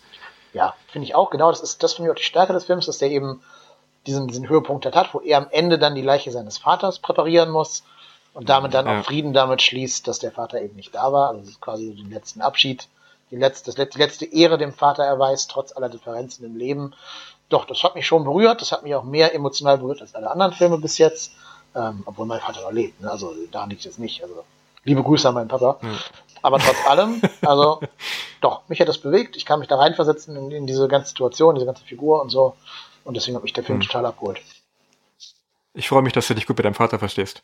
Ja, auf jeden Fall. Der hört sogar meine Podcasts, habe ich gehört. Also insofern kann ich ihn zurecht grüßen hier. Liebe, liebe Grüße. Ja. Ich fand dieses, dieses Finale fand ich fast ein bisschen too much, dass er dann den Vater einsagt, das hätte ich nicht unbedingt gebraucht, aber ich fand das gut, dass ähm, das trägt ja dazu bei, dass seine Frau das akzeptiert, dass er diesen Job macht. Weil seine Frau ist ja dabei dann, also die fahren zusammen zu dem toten Vater, um ihn zu identifizieren und so, und er hatte ja irgendwie seit 20 Jahren keinen Kontakt. Und sie ist dann halt auch dabei, wie er ihn dann einsagt. Und da erfährt sie halt die, die Schönheit dieser Zeremonie und wie gut er das macht und die Ästhetik davon und was die Bedeutung davon ist. Und dann hat sie halt auch absolut letztendlich total gar kein Problem mehr damit, dass er diesen Job macht. Das fand ich ganz gut. Ja, ja, es ist schon, schon so ein vorhersehbarer Twist eigentlich, dass der, dass das dann so kommt. Also ich glaube, ja. das wird kein, der den Film halbwegs geguckt hat, äh, wirklich überraschen, was da am Ende passiert. Mhm. Aber wie, wie, wie der Film dort umgeht und wie, wie er da drauf schaut und so, das fand ich schon, das mhm. ist so das, was mir im Gedächtnis hängen geblieben ist. Das ist so der, der Punkt, den ich gut fand am Film, deswegen wollte ich das trotz meiner negativen Erinnerungen nochmal kurz anbringen. Das ist ja nicht mal wirklich ein Twist eigentlich, ne? Das ist ja eigentlich nur die, die konsequente Fortführung der Handlung ja. tatsächlich. Also. Ja, ja. Also es hätte passieren müssen, ja. Entweder, entweder der Vater oder die Frau. Ja, ja, ja, genau. genau. Nee, aber ich fand ihn sehr sehenswert, aber ich, mich würde schon interessieren, wie das denn ist mit dem Umgang mit Tod und Sterben in der japanischen Kultur. Ist das akkurat, wie der Film das zeigt, oder ist das so ein bisschen dramatisiert? Ja, also an die ganzen Details vom Film kann ich mich erinnern, deswegen kann ich da jetzt nicht konkret darauf eingehen, aber es ist schon ähm, ein zwiespältiges Verhältnis mit Tod in Japan. Ne? Also das ist ähm, auf der einen Seite hast du halt ähm, Sachen wie so ein Aberglaube. Also ich weiß nicht, ob ihr das mal gehört habt. Ähm, die Zahl vier zum Beispiel in Japanisch, die spricht sich so, wie man es Tod ausspricht. Also die hat so eine Lesung, die wird Shi genannt, das ist tot. Und da ist es dann so, so aberglaubenmäßig ist es dann so geworden, dass äh, teilweise in Hotels äh, die Fahrstühle keine vierte Etage haben, dass man im keinem äh, vierten Zimmer auf einer Etage hat und so, um halt dieser Zahl aus dem Weg zu gehen. Einfach weil das so ein, so ein, so ein Omen ist und so ein Ding, mit dem man nichts zu tun haben will, ne, mit dem Tod. Und es ist auch so, dass ähm, obwohl äh, was ja wahrscheinlich weitläufig bekannt ist, die, die Mieten in Tokio relativ hoch sind, ist es eigentlich immer noch relativ möglich, in Tokio zu leben, wenn man sich eine Wohnung wählt, die nah an einem Friedhof gebaut ist. Weil das so Gegenden sind, wo man einfach nicht leben will. Ne? Also möglichst Abstand vom Tod halten im, im Alltag. Gleichzeitig, und das ist ähm, natürlich äh, eine traurige äh, Gegebenheit, ähm, vor zwei Jahren ist der Großvater meiner, meiner Freundin gestorben. Und da konnte ich dann ähm, quasi an so, einem, an so einer Zeremonie mal relativ live teilnehmen, mehr oder weniger direkt. Und ähm, ich habe auch in, als ich in Deutschland gewohnt habe, ist mein, mein Opa auch gestorben, so dass ich im Grunde so ein so Vergleich ziehen kann, wie man so mit, äh, mit dem Tod umgeht als direkt Betroffener, ne? Und wie, de, wie so eine Beerdigung abläuft und wie so die ganzen Zeremonien sind und die ganzen Rituale. Und ich muss schon sagen, dass man in Japan deutlich, deutlich, äh, wie würde ich sagen, ähm, furchtloser und direkter dem Tod ins Auge schaut. Also wie du vorhin gesagt hast, es ist tatsächlich so, dass man in Japan, äh, wenn jemand gestorben ist, dann wird der für ein paar Tage in einem offenen Sarg in der Wohnung aufgebahrt. Ne? Also das ist dann, äh, da kommen dann ein Haufen, da kommen halt die Leute, die ihn kannten, so Freunde, frühere äh, Arbeitskollegen und, und Familienmitglieder kommen dann vorbei und äh, bringen immer ein bisschen Geld mit äh, und ein bisschen was zu essen und dann reden sie nochmal mit der, mit der Witwe zum Beispiel in dem Fall. Und ähm, ich weiß gerade gar nicht mehr, wie weit Nokan in der Darstellung von vom ganzen Ritual ging, aber es ist in Japan üblich, dass man die Toten im verbrennt, ne? Und das ist dann so ein mhm. Ritual, wo die, wo die Leichen äh, in einem großen Ofen verbrannt werden und dann werden die Überreste von der Leiche nochmal den Familienmitgliedern gezeigt. Also du siehst dann quasi vor dir so eine große Platte und die ist dann voll mit Asche und dann haufenweise Knochen noch. Und dann werden die Knochen mit Stäbchen ähm, quasi eingesammelt äh, so dass man quasi als Betroffener in den sterblichen Überresten seines Verwandten nochmal rumrührt, mehr oder weniger. Also wirklich dem Tod nicht aus dem Weg gehen kann. Und verglichen damit, äh, in Deutschland ist ja im Grunde, so wie ich es zumindest erlebt habe, gut, das war meine Opa, also dass der Abstand ein bisschen, ein bisschen da war, aber trotzdem ist ja ein relativ nahes Familienmitglied. So eine, so eine ähm, ähm, christliche Bestattung war es jetzt nicht, aber so eine christlich angehauchte deutsche Bestattung halt, hat man sehr wenig Kontakt mit dem, mit dem Tod an sich. Ne? Also ist man, man sitzt dann halt in der Kirche, man hört sich ein paar Worte an und dann geht man diesen, diesen Kasten, wo halt der Tote drin liegt, äh, in, in, die Erde lassen und dann ist es im Grunde vorbei. Ne? Man kann das relativ gut wegignorieren, ne? dass da eigentlich gerade so das Leben weg ist und dieser, dieser Übergang, was dann passiert nach dem Tod und so. Das ist äh, in Japan wird wird nicht da in der eigentlichen Zeremonie deutlich deutlich direkt damit befasst, was ich eigentlich ganz interessant fand, angesichts dieser, dieser Abscheu vor allem, was sonst im Alltag mit dem Tod zu tun hat. Ne? Und ähm, interessant war auch ähm, so dieser, dieser Abend vor der, vor der Bestattung, also vor, diesem, äh, vor dieser Zeremonie mit dem Verbrennen und so und allem möglichen, ist relativ feuchtfröhlich. Da kommen dann nochmal alle vorbei, äh, die den so kannten und dann gibt's ganz viel Alkohol und dann wird die ganze Nacht durchgefeiert, mehr oder weniger. Viel gelacht, viel, viel erzählt. Also es ist gar nicht so, gar nicht so äh, tragisch, gar nicht so schlimm. Wobei ich muss dazu auch sagen, ähm, der Tote war da noch jemand, der, ich glaube, 96 war er. Also es ist kein, kein tragischer Tod, der dann irgendwie jemand mitten aus dem Leben gerissen hat. Also es ist dann vielleicht noch mal was anderes, wenn, wenn man da einen tragischen Tod hätte. Für mich so als westlich geprägten Menschen, christlich aufgewachsen und so, offener Sarg ist meine Horrorvorstellung tatsächlich. Bei uns musste einer aus der Familie, da war ich auch schon erwachsen, ne, aber da musste einer aus der Familie äh, ins Leichenschauers und den verstorbenen Großvater identifizieren. Wollte ich nicht. Also hat meine, hat meine Mutti, mhm. ihre, die, die, Tochter meines Opas hat es dann gemacht. Ähm, hätte ich nicht gewollt. Ich weiß nicht, irgendwie bin ich da vielleicht auch, äh, weiß ich nicht, christlich verquast worden, keine Ahnung. Aber ich möchte eigentlich mhm. die Menschen lieber so in Erinnerung behalten, wie sie im Leben aussahen und nicht jetzt so diese, gerade im Leichenschaus, wo noch nicht irgendwelche Aufbearbeitungsprozesse der mhm. Leiche stattgefunden haben. Also vor der Arbeit aus Noka. Ja, ne? genau. Also wo die Leiche wirklich noch tot und kalt auf so einer, so einer Bahre da liegt, äh, nee. Hm. Habe ich also ganz große, weiß ich nicht, äh, Respekt vor auf jeden Fall. Meine Tante ist, die mhm. gestorben ist vor 20 Jahren in Bayern, wurde auch in so einem offenen Sarg äh, beerdigt, wo man dann hätte am Freitag hingehen können und sich diesen offenen Sarg da angucken können. Wollte ich auch nicht, wollte ich auch nicht sehen. Ähm, ist für mich irgendwie nicht mehr der Mensch, weil in der Sekunde, wo man stirbt, hört für mich der Mensch einfach auf. Dass dieser Körper noch der Mensch ist, das ist für mich einfach nicht der Fall. Und deshalb äh, habe ich mit so, gerade so offenen Sargzeremonien hätte ich ein großes Problem. Also ich glaube, ich hätte dann auch der, der Beerdigung jetzt zum Beispiel vom, äh, vom Großvater meiner Freundin dann nicht teilnehmen können, wenn es ein offener Sarg wäre gerade in Japan, wo du ja nicht weggucken kannst. Also, wenn das so ist, wie das im Film Nokan dargestellt wird, hast du ja keine Chance, dich mhm. dem zu entziehen. Du musst ja die Leiche dann sehen. Ja, eigentlich ja. möchte ich da ganz gerne ein Leben führen, in dem ich keine Leichen sehen mu muss, egal in welcher Kapazität. Ähm, also ja. insofern habe ich da scheinbar einen anderen Umgang, wo ich, ich finde jetzt Tod nicht stimmen. Also gerade bei Leuten, wo es vielleicht sogar eine Erlösung sein mag, ne, gehört es halt dazu. Das ist überhaupt gar kein Problem. Ich will es nur für mich selber einfach nicht sehen. Und da wäre ich, glaube ich, in Japan an der ganz falschen Adresse dann.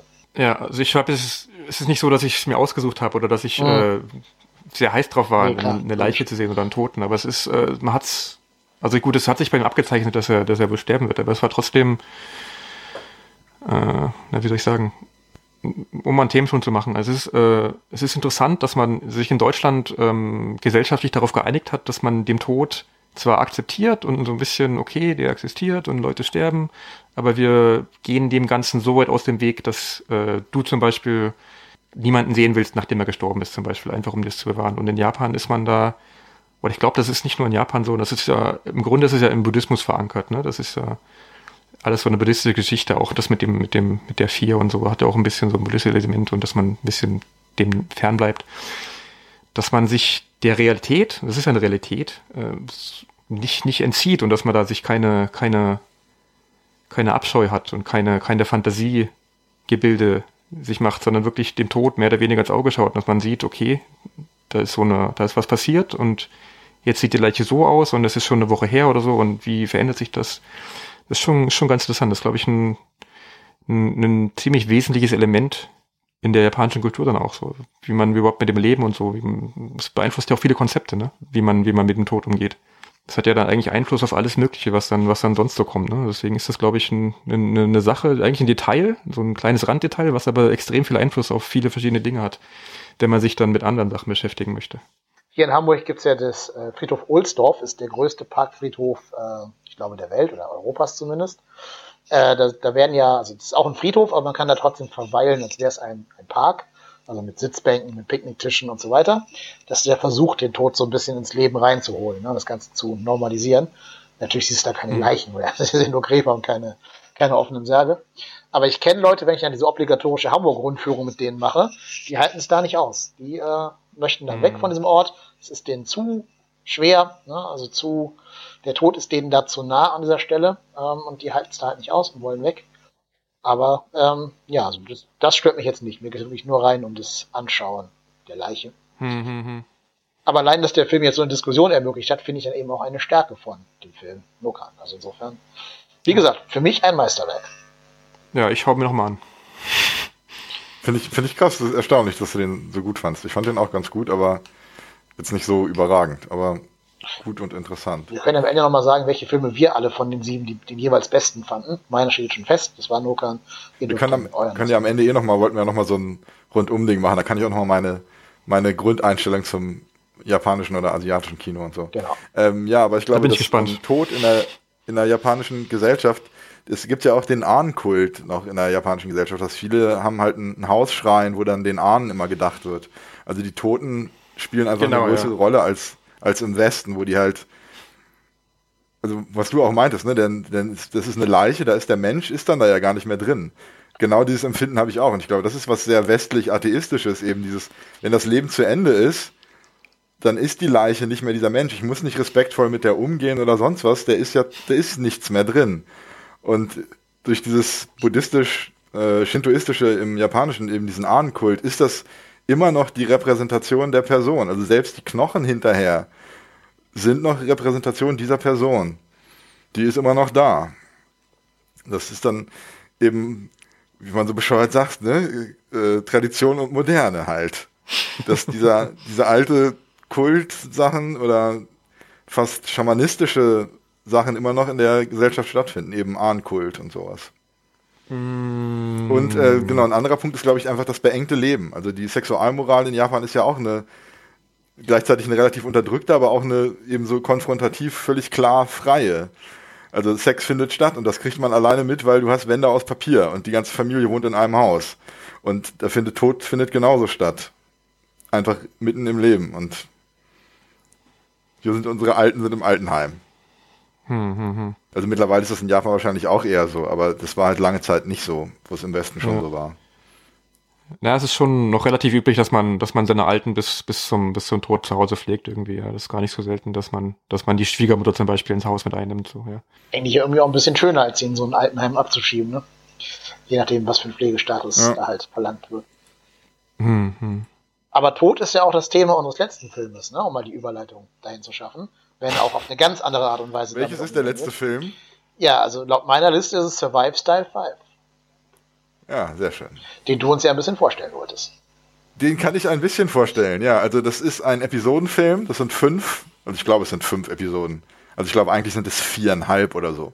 Naja, das sind verschiedene, das sind Episodenfilme und diese Episoden sind mal mehr, mal weniger fantastisch und so ein bisschen miteinander verwo verwoben und ähm, es ist teilweise völlig drüber. Also ich, ich, ich lese einfach mal einen Teil aus meiner, aus meinem Review vor.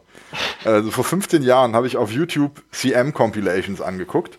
Und CMs, das ist der japanische Kurzausdruck für Werbespots.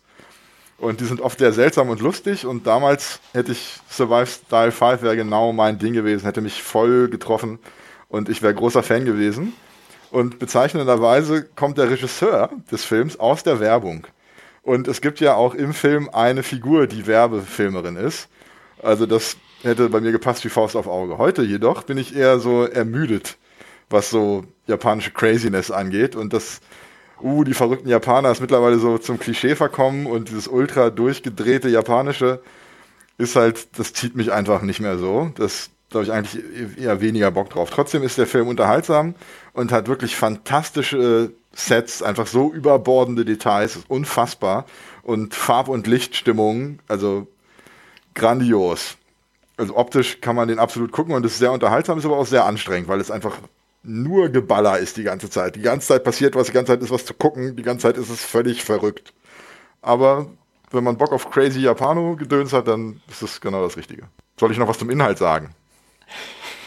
Wenn man da Inhalt sagen kann, dann ja. Da bin ich gespannt. Also es geht um Tod, das stimmt. Also es ist halt, es gibt eine Episode, also diese, diese halbe Episode ist ein Auftragsmordbüro, wo der Killer aus Snatch arbeitet, warum auch immer. Und der ist halt ein Brite und total aggro und wird immer mit seinem kleinen Japaner, den dabei hat, dann äh, simultan übersetzt.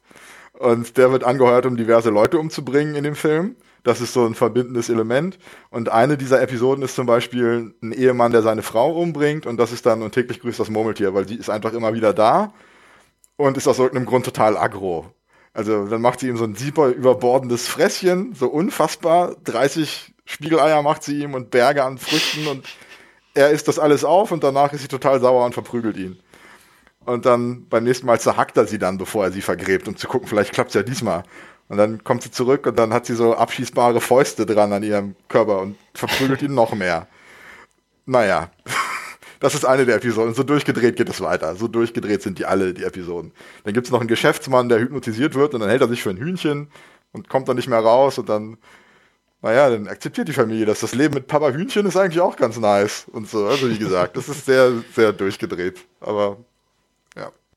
Ich glaube, Wes Anderson hat sich hier ordentlich bedient bei dem Film das Gefühl gehabt, äh, vom Set-Design her und so, ähm, fand ich den spektakulär. Ich fand einige der Ideas crazy. Klar, hier wird halt auch mit Metaphern gearbeitet und so. Das heißt, äh, es ist halt nicht nur so zu verstehen, dass er da einfach seine Frau versucht zu killen und immer wieder zu vergraben, sondern ähm, man kann es ja auch irgendwie anders sehen als für das, was es auf dem Papier ist. Ähm, ich traue mich aber noch nicht, das alles zu interpretieren.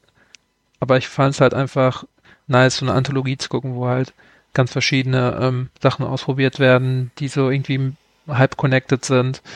Ähm, weil es halt, das gehört, glaube ich, zu dieser anderen Seite, ähm, so, ja, so klischeehaft das klingt von Japan. Du hast halt dieses ähm, häufig sehr zurückhaltende, trockene, seriöse und dann hast du halt Survive Style 5, ne? so, das sind so diese zwei Welten, die irgendwie aufeinander prallen und ähm, beziehungsweise die in demselben äh, Universum funktionieren. Und ich, äh, irgendwie ist das äh, für mich immer endlos interessant zu sehen, diese zwei Welten und wie sie miteinander psychologisch äh, funktionieren, dass man halt in Godzilla hast du beides quasi in einem Film. Da hast du halt diese absolute Craziness von Godzilla und diese absolute trockene Ernsthaftigkeit, die natürlich auch ein bisschen überspitzt ist, aber ähm, dieser Bürowelt und so. Und ähm, ja, ich fand den als experimentelles, äh, teilweise Wes Anderson-eskes ähm, Anthologie-Dingens fand ich das sehenswert. Dazu kurz eine Frage. Ähm, ziehst du die Parallele zu Wes Anderson jetzt wegen French Dispatch, weil das auch so ein anthologiemäßiger Film war, oder hast du auch stilistische? ja, ja, genau, genau. Also sowas wie French Dispatch hat mich daran erinnert und, und dieses so, diese, ähm, ja, die, die, äh, das Innendesign, teilweise die Farben manchmal und so, also so dieses äh, detaillierte, äh, das hat mich so ein bisschen daran, daran erinnert, ja. Ganz andere Assoziationen gehabt tatsächlich. Ich nehme es mal vorweg, ich fand den Film ganz, ganz furchtbar.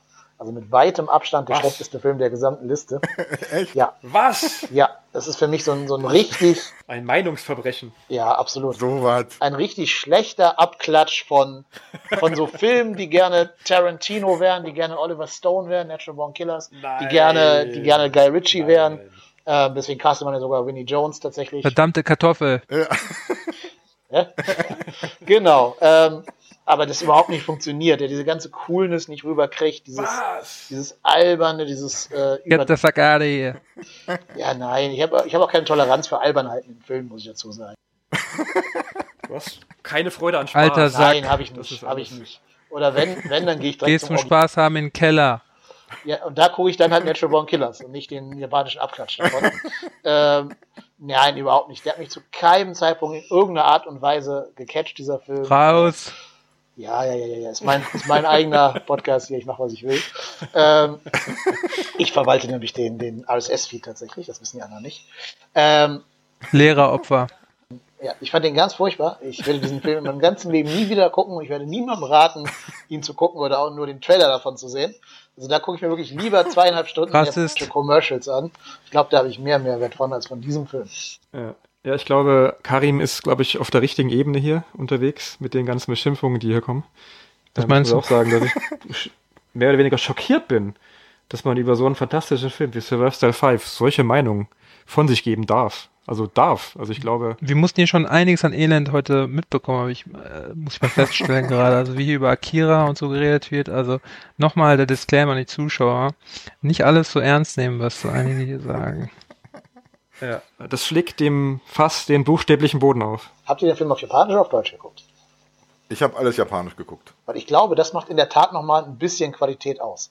Ich habe den auf Deutsch geschaut, weil ich keine japanische Spur. Den äh, gibt's auf Deutsch. Ja, und das ist schlimm, weil Ja, das ist wahrscheinlich wirklich ich glaube, das nimmt dem Film auch einiges weg, ohne mich jetzt selber rechtfertigen zu wollen. Aber äh, Vinnie Jones wird von einem Deutschen gesprochen und dieser Deutsche spricht Mhm. Englisch auf der deutschen Tonspur. Aber ganz Oh Gott. offensichtlich nicht. Was ist, was ist das denn? Ja, weil, weiß ich auch nicht. Vor allem spricht der auch nicht Native Englisch. Der spricht einfach deutsches Englisch, ne? wie so eine Kartoffel halt. Also mit, mit, Das mit TH-Fehlern und furchtbar. sowas. ne? your purpose Ja, sowas, genau, genau. Das klingt wirklich so wie bei Simpsons Rainier Wolf Castle oder so. Ähm, Ja. Warum sie da nicht einen Originalton von Vinnie Jones rausgeklippt haben, keine Ahnung. Ja, Was es- ist your purpose? ich kann mir halt echt vorstellen, dass es auf, auf Japanisch noch mal besser wäre. Ähm, ich werde es mir rausfinden, wenn ich den Film das mal schauen werde. Aber ich glaube, das Deutsche hat noch mal einen Stern gekostet. Mit dieser neuen Info, die ich von dir habe, ist es ein bisschen erklärlicher. Was du, was du hast, ist nicht der Film, sondern die deutsche Synchro, würde ich sagen. Also ich Ja, kann also mir ich nicht kann schon vorstellen, wie der Film dass man den- Synchro funktioniert, ja. dass, dass man den Film, dass man den Film schwierig findet, weil wie gesagt, der ist halt einfach, ich fand den auch anstrengend, weil es eben so viel auf einen einballert die ganze Zeit und weil es eben auch Elemente gibt, die einfach so furchtbar albern blöde sind. Also es gibt eine der Episoden ist eine, eine Gruppe von jungen Männern, keine Ahnung, wahrscheinlich sind die sogar noch unter 20 oder so. Und der eine von denen hat halt super schiefe Zähne und ist ein noch nicht gekam-outeter Homosexueller.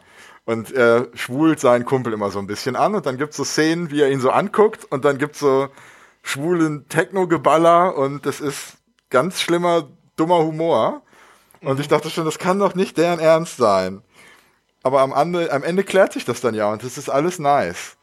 Also der Film stammt aus einer der, der erfolgreichsten oder beziehungsweise produktivsten Äras oder Ähren, ich weiß gar nicht, was ist denn die Plural von Ähren? Ah, gut, Zeiten des japanischen Films. Das war so von etwa 1995 bis 2005, wo meiner Meinung nach japanischer Film zu, zu mit den besten ja, Filmen überhaupt zählte, die es zu der Zeit gab. Das ist, ähm, man kann sich eigentlich, wenn man heute ein bisschen Gefallen gefunden hat an japanischen Filmen und nicht weiß, was man sonst noch gucken soll, kann man sich eigentlich irgendeinen Film aus der Phase, besonders zwischen 2000 und 2005 auswählen und den einfach gucken und es wird interessant sein. Das ist ähm, eine unglaubliche Fülle und Reichhaltigkeit an experimentellen und, und, und interessanten und neuen Versuchen ist da gestartet worden. Die meisten davon relativ, äh, würde ich sagen, gelungen. Ähm, Survive Style 5 ist auch, würde ich sagen, eher ein experimenteller Film, ein Film, der was Neues versucht, ein Film, der nicht unbedingt daraus auszielt, ein perfektes Ergebnis abzuliefern, sondern einfach, einfach zu unterhalten, interessante Sachen zu machen, neue Ideen auszuprobieren. Und in dieser, dieser Freude am Spaß, Freude am, am Ausprobieren, ist das einfach ein wunderbar fantastischer Film, den ich eigentlich nur empfehlen kann. Auch dem Dennis nochmal, der den bitte auf Japanisch schaut. Also da gucke ich lieber 2 Stunden 30 Compilation von Vinnie Jones Blutgrätschen auf dem Fußballplatz. Das äh, gibt mir mehr, glaube ich. Aber du musst doch, du musst doch aber anerkennen, dass, dass allein die, die Fülle an, an wirren und, und interessanten und noch die dagewesenen Charakteren den Film mindestens, äh, mindestens auszeichnet, also mindestens äh, interessant macht zum Gucken, oder? Also allein das Duo von, von Vinnie Jones, dem, dem Killer mit seinem, mit seinem, das ist ja eigentlich ein Comedian, ne? Den, der, der den äh, Übersetzer spielt. Wie er da dieser, dieser, diese komische Frage stellt seinen Opfern, was ist deine, was ist dein Zweck im Leben? Und dann sitzt da dieser, dieser Übersetzer, der da mit einem lustigen Gesicht und seinen pausbackigen Ohren und so weiter da rumsitzt und erstmal erklärt, was da eigentlich vor sich geht. Das ist schon fantastisch. Man, man muss schon wirklich eine Spaßbremse höchster Ordnung sein, um, äh, also das, das, das muss man erstmal schaffen. Ja, gerne. Steht zu Diensten. Also da, da muss man erstmal hinkommen. Also ich stelle mir Fragen, ne, wenn ich das so höre. Ich vertrete halt hier meinen, den seriösen äh, und an Filmästhetik interessierten Teil der Hörerschaft und nicht die Popcorn-Jugend, die sich sowas anguckt, weil einfach muss man wenig Ja, aber, aber man muss doch aber auch sagen, dass Film auch ein Medium ist, was sich weiter in der Evolution befindet, oder? Und es muss immer irgendwie neue Sachen geben, die man ausprobiert. Es kann ja nicht jeder Film äh, auf dem auf dem letzten aufbauen und dann Ja, jeder Film. ja. Die kann man gucken. Die heißen, die heißen Natural Born Killers. Die heißen äh, alles, was Tarantino jemals gemacht hat. Die kann man, kann man wunderbar gucken. Tolle Filme. Ist aber langweilig, oder? Die heißen Snatch. Da kann man auch Winnie Jones bei sehen. Also Also ich finde mit den drei Filmen, die du genannt hast, beziehungsweise mit den Filmen von Tarantino, sehe ich eigentlich keine Parallele. Außer echt, du siehst da kein Natural Born Killers drin, mindestens. nee, eigentlich Okay. nicht, nee. War meine allererste Assoziation, auch wegen dieser Werbeästhetik. Man kann auch so ein bisschen dieses Magnolia da reinholen, habe ich das Gefühl. Das ist wie so Magnolia auf Drogen oder so. Und ich wette, mit Magnolia kannst du ja auch nichts anfangen, ne? Es regnet Frösche. Es regnet Frösche. Siehst du, das, das, hat- das habe ich mir fast gedacht. Ja, haben wir schon mal gehabt, das Thema. Also, ich glaube, wenn man, wenn man sich ein bisschen auf einlassen kann, kann man Spaß damit haben mit dem Film. Klar, wenn man jetzt so Ja. äh, noch nie in seinem Leben was anderes geguckt hat, außer halt wirklich den absoluten Standard, dann ähm, wird das einfach überfordern. Aber ich glaube, so als experimentelles, spaßiges Ding ist das schon sehr ähm, cool gemacht, glaube ich. Man muss ja auch sagen, wenn man als Deutscher japanische Filme guckt, dann hat man ja auch ein bisschen Interesse an, an was Neuem, was anderem und ein bisschen an was, an Sachen, die man vielleicht nicht unbedingt sofort versteht. Und da ist so ein Film wie Survive Style 5 eigentlich genau das Richtige, würde ich sagen. Das ist ein Film, den man auch nicht unbedingt jetzt, ich glaube, wie lange geht der? Zwei Stunden ist ja relativ lang geworden. Den kann man auch in Phasen gucken. Da kann man auch mal zwischendurch pausieren, einen Tag Pause machen und dann nächsten Tag wieder zwei, 30 Minuten weiter gucken. Der funktioniert trotzdem. Das ist einfach ein, ein Feuerwerk an Ideen und komischen Sachen, die da passieren. Also ich würde den auf jeden Fall nicht so weit außer Reichweite legen, wie das der Dienst hier ne, nahe liegt.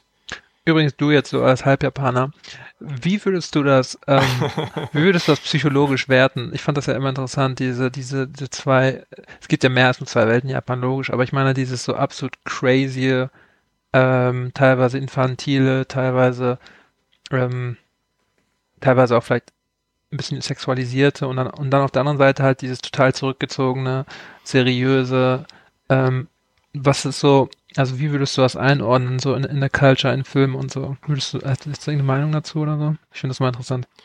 Also das ist ja jetzt ein sehr großes Fass. Was Ja. da, da weiß ich gar nicht, wo ich anfangen soll. Also ich glaube, ähm, es sind die berühmten zwei Seiten einer Medaille, würde ich sagen. Also da gehört beides dazu.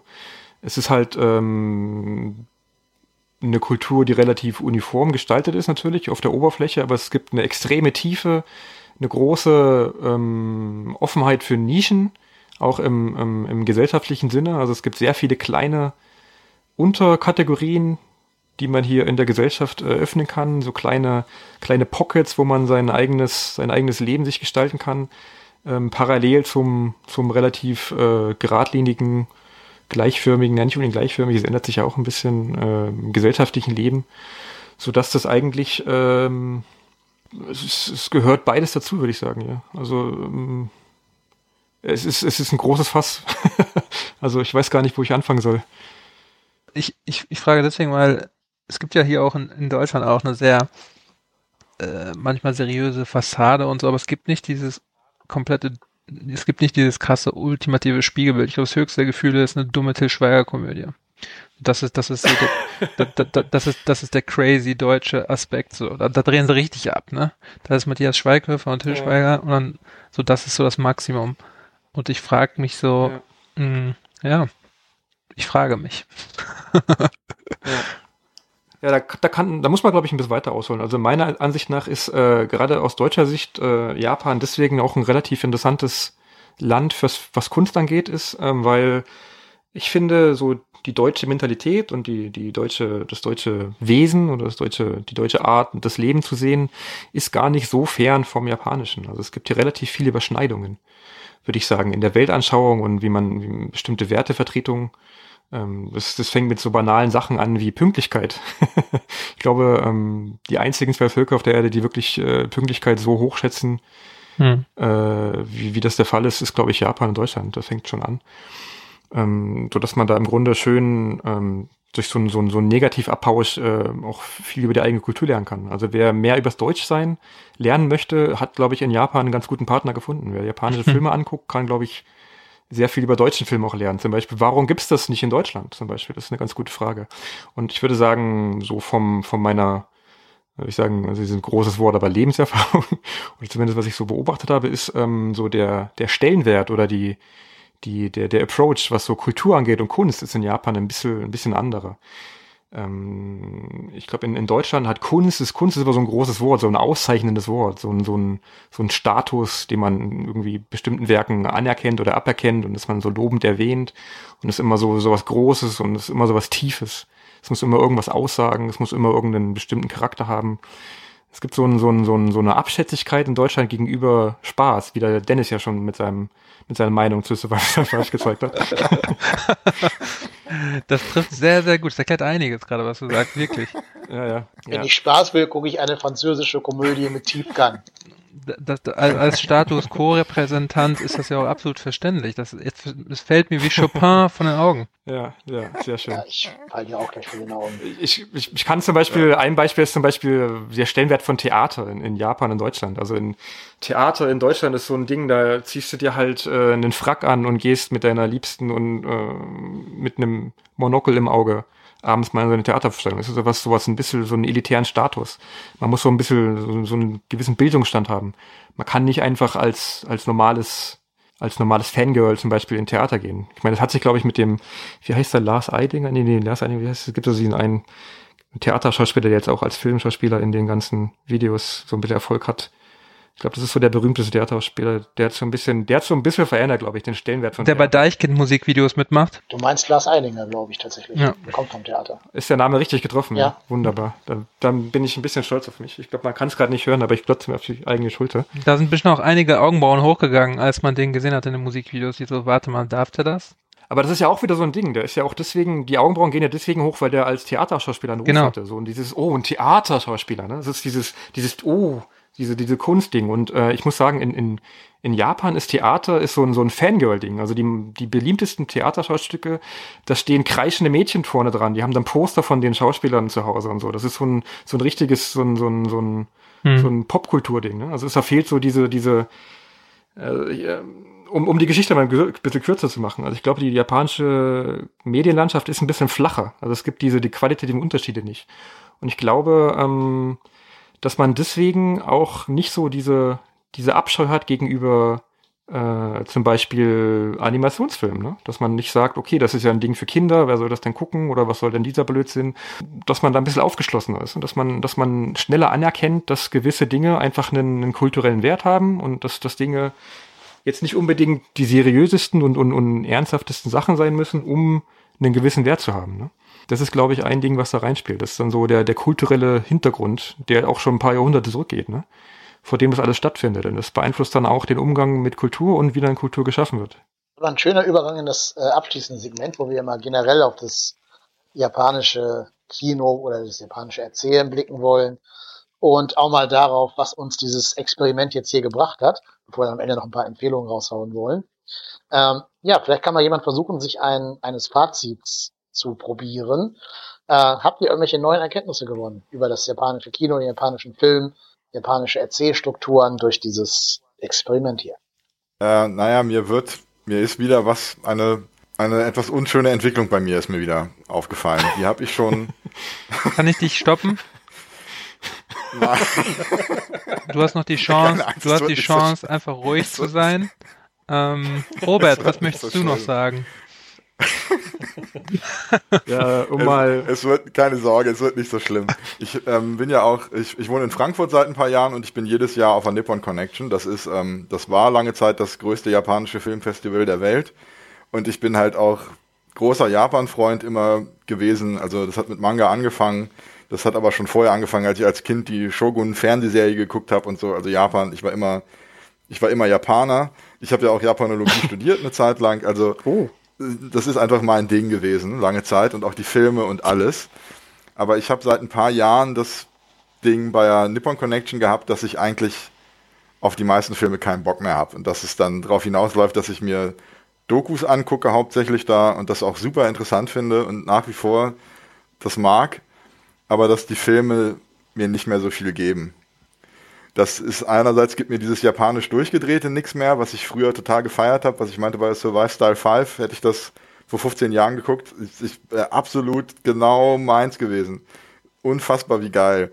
Und mittlerweile ist das, nervt mich das dann eher. Und andererseits dieses melancholisch-dramatische, was auch oft im japanischen Film ist, das ist mir dann oft auch, auch too much. Also es ist, ich, ich mag es einfach leider nicht mehr so. Das habe ich jetzt beim Gucken wieder festgestellt, ich habe mich musste mich teilweise wirklich durch die Filme durchquälen und das war teilweise wirklich Arbeit. Ich habe ja ich habe ja schon gesagt, ich hatte auch den Drang mich bei euch zu entschuldigen, dass ich euch das vorgeschlagen habe, dass wir so viele so furchtbare Filme gucken müssen und das so schreckliche Arbeit ist. Hatten wir nachher übrigens alles, ne? Also lasst lass es ruhig raus, ich cutte das nachher. Just also wir hätten ihm nicht die Macht über das Schnittpult geben dürfen. Das, das so lasse ich unseren unseren unseren Japanery Podcast Dingen hier definitiv nicht stehen.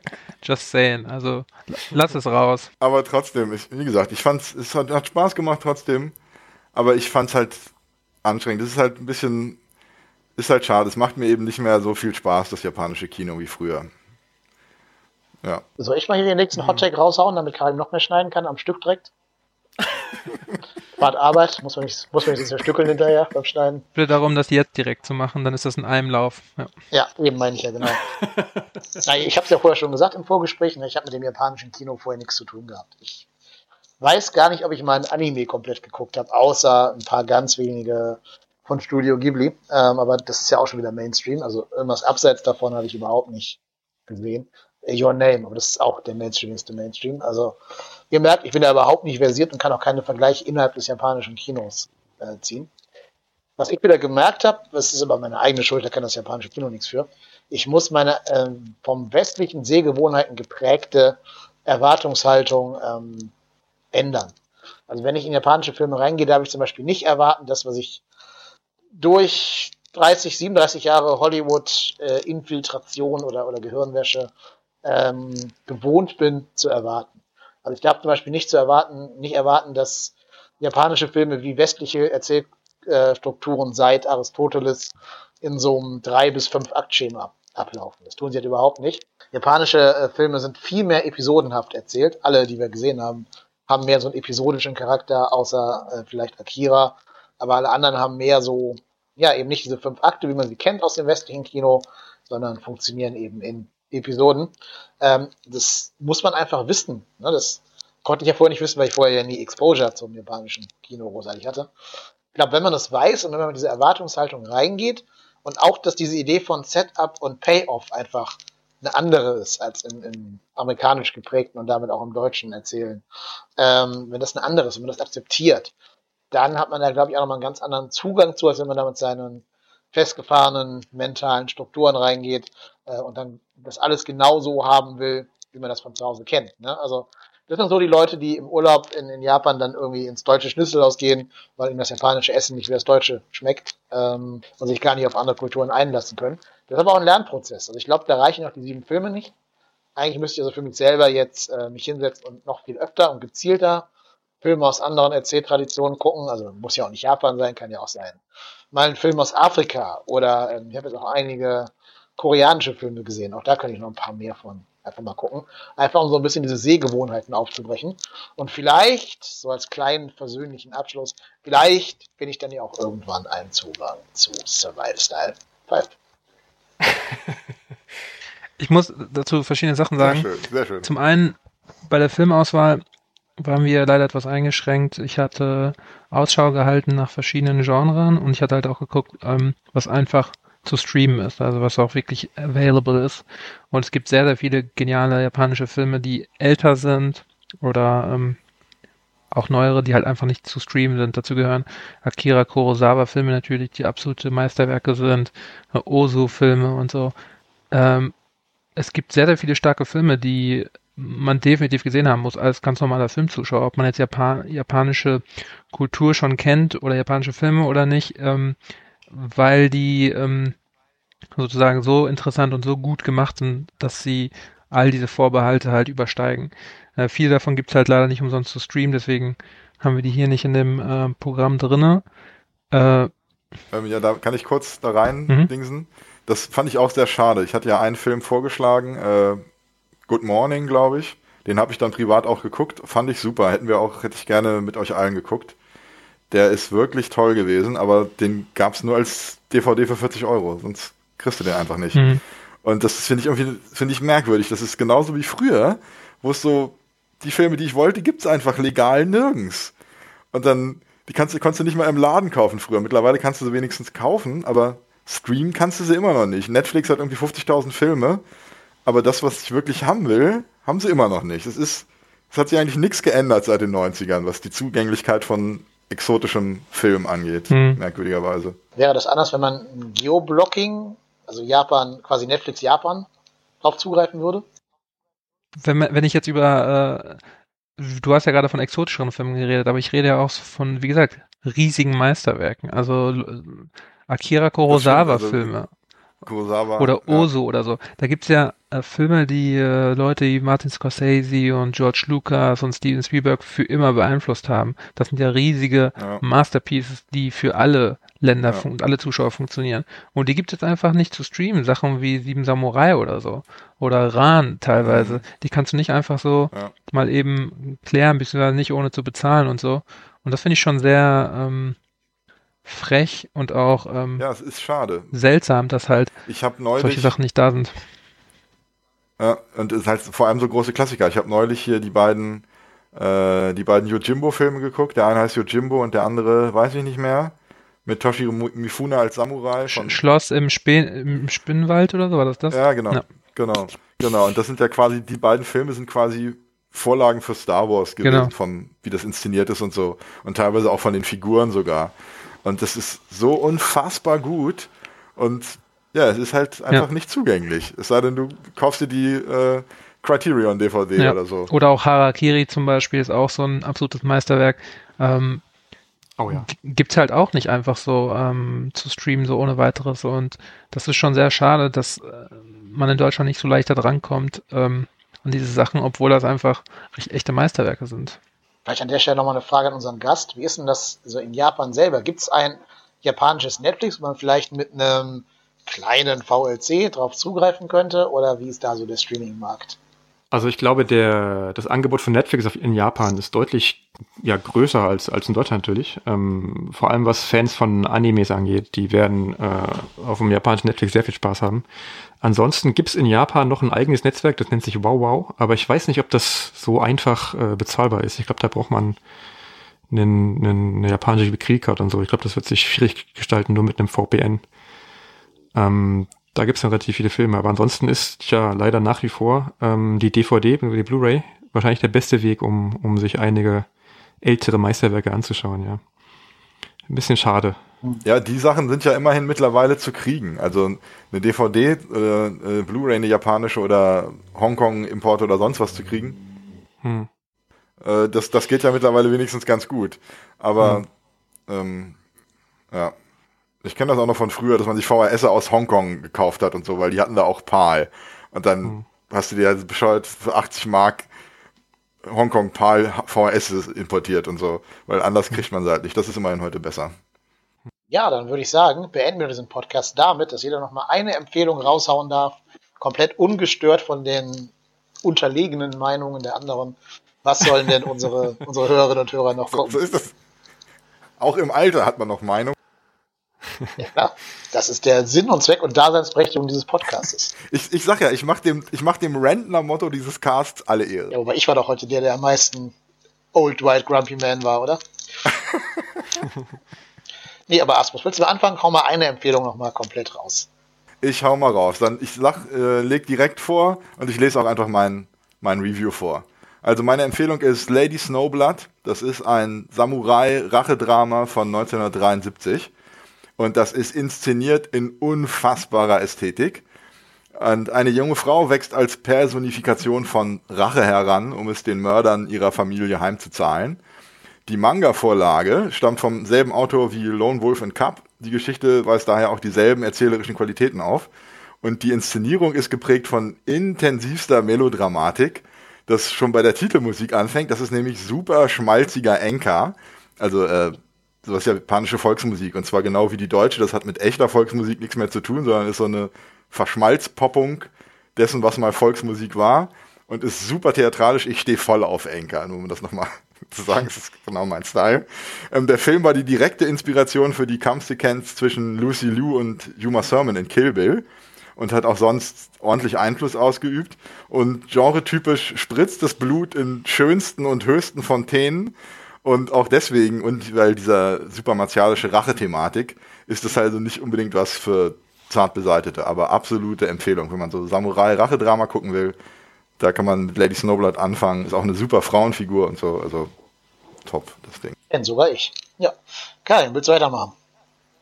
Ja, ich ähm, möchte keinen Film vorschlagen, den es auch wahrscheinlich eh nicht zu streamen gibt. Ähm, deswegen habe ich mir, habe ich mich nochmal umgeschaut und möchte Terrace House äh, vorschlagen, weil ich ein riesiger Terrace House Fan bin. Terrace House ist eine Art ähm, äh, japanisches Big Brother ähm, in total edel zurückhaltend, ähm, wunderschön gefilmt und so, relativ cinematisch. Und es ist, es hat nichts mit Big Brother gemeinsam, außer dass äh, ein paar Leute in einem Haus zusammen wohnen, ein paar junge Leute und ähm, das eine Reality-TV-Show ist.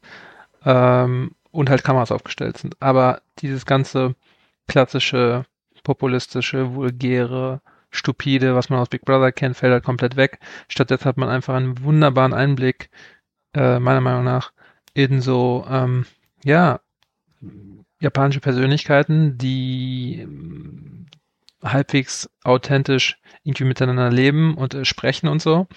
Und das ist endlessly interessant, weil es halt so unspektakulär ist. Weil äh, das nicht so ultimativ spannend aufgebaut ist oder reißerisch oder auf irgendwelche Pointen hinläuft, wie man das halt aus anderen Reality-TV-Shows kennt und nicht da einfach so ähm, künstlich irgendwelche Dramen reingeklatscht werden, also zumindest nicht so, wenn das getan wird, jedenfalls nicht besonders auffällig und ähm, davon gibt es einige Seasons auf äh, Netflix.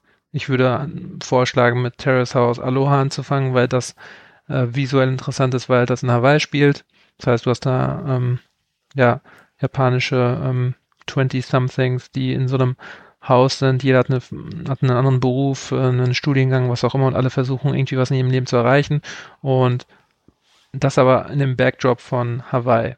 Und das ist mega ähm, elegant und interessant und humanistisch und soziologisch, kulturell total spannend zu beobachten, wie die miteinander umgehen, wie die miteinander sprechen, wie sich da diese Beziehungen zwischen denen aufbauen.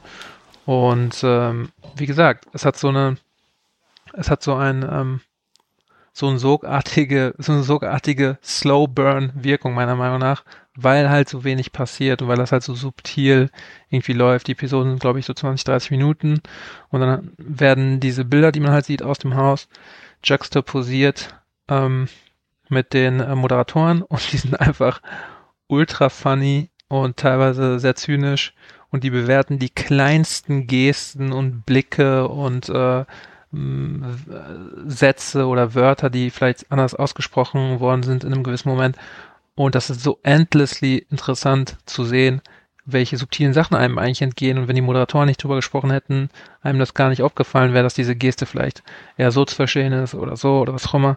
Und es ist einfach super funny, diesen Clash zu haben zwischen diesen, ja, ich sag mal, zynischeren, witzigeren äh, Moderatoren und diesen, ähm, ja, relativ so zurückhaltenden, natürlichen Leuten, die da drin sind. Kann ich nur jedem empfehlen. Terrace House Aloha auf Netflix. Ja, abgefahren, habe ich noch nie von gehört. Wird geguckt. Viel Spaß. Ich hätte von Karin gern noch eine Filmempfehlung gehört.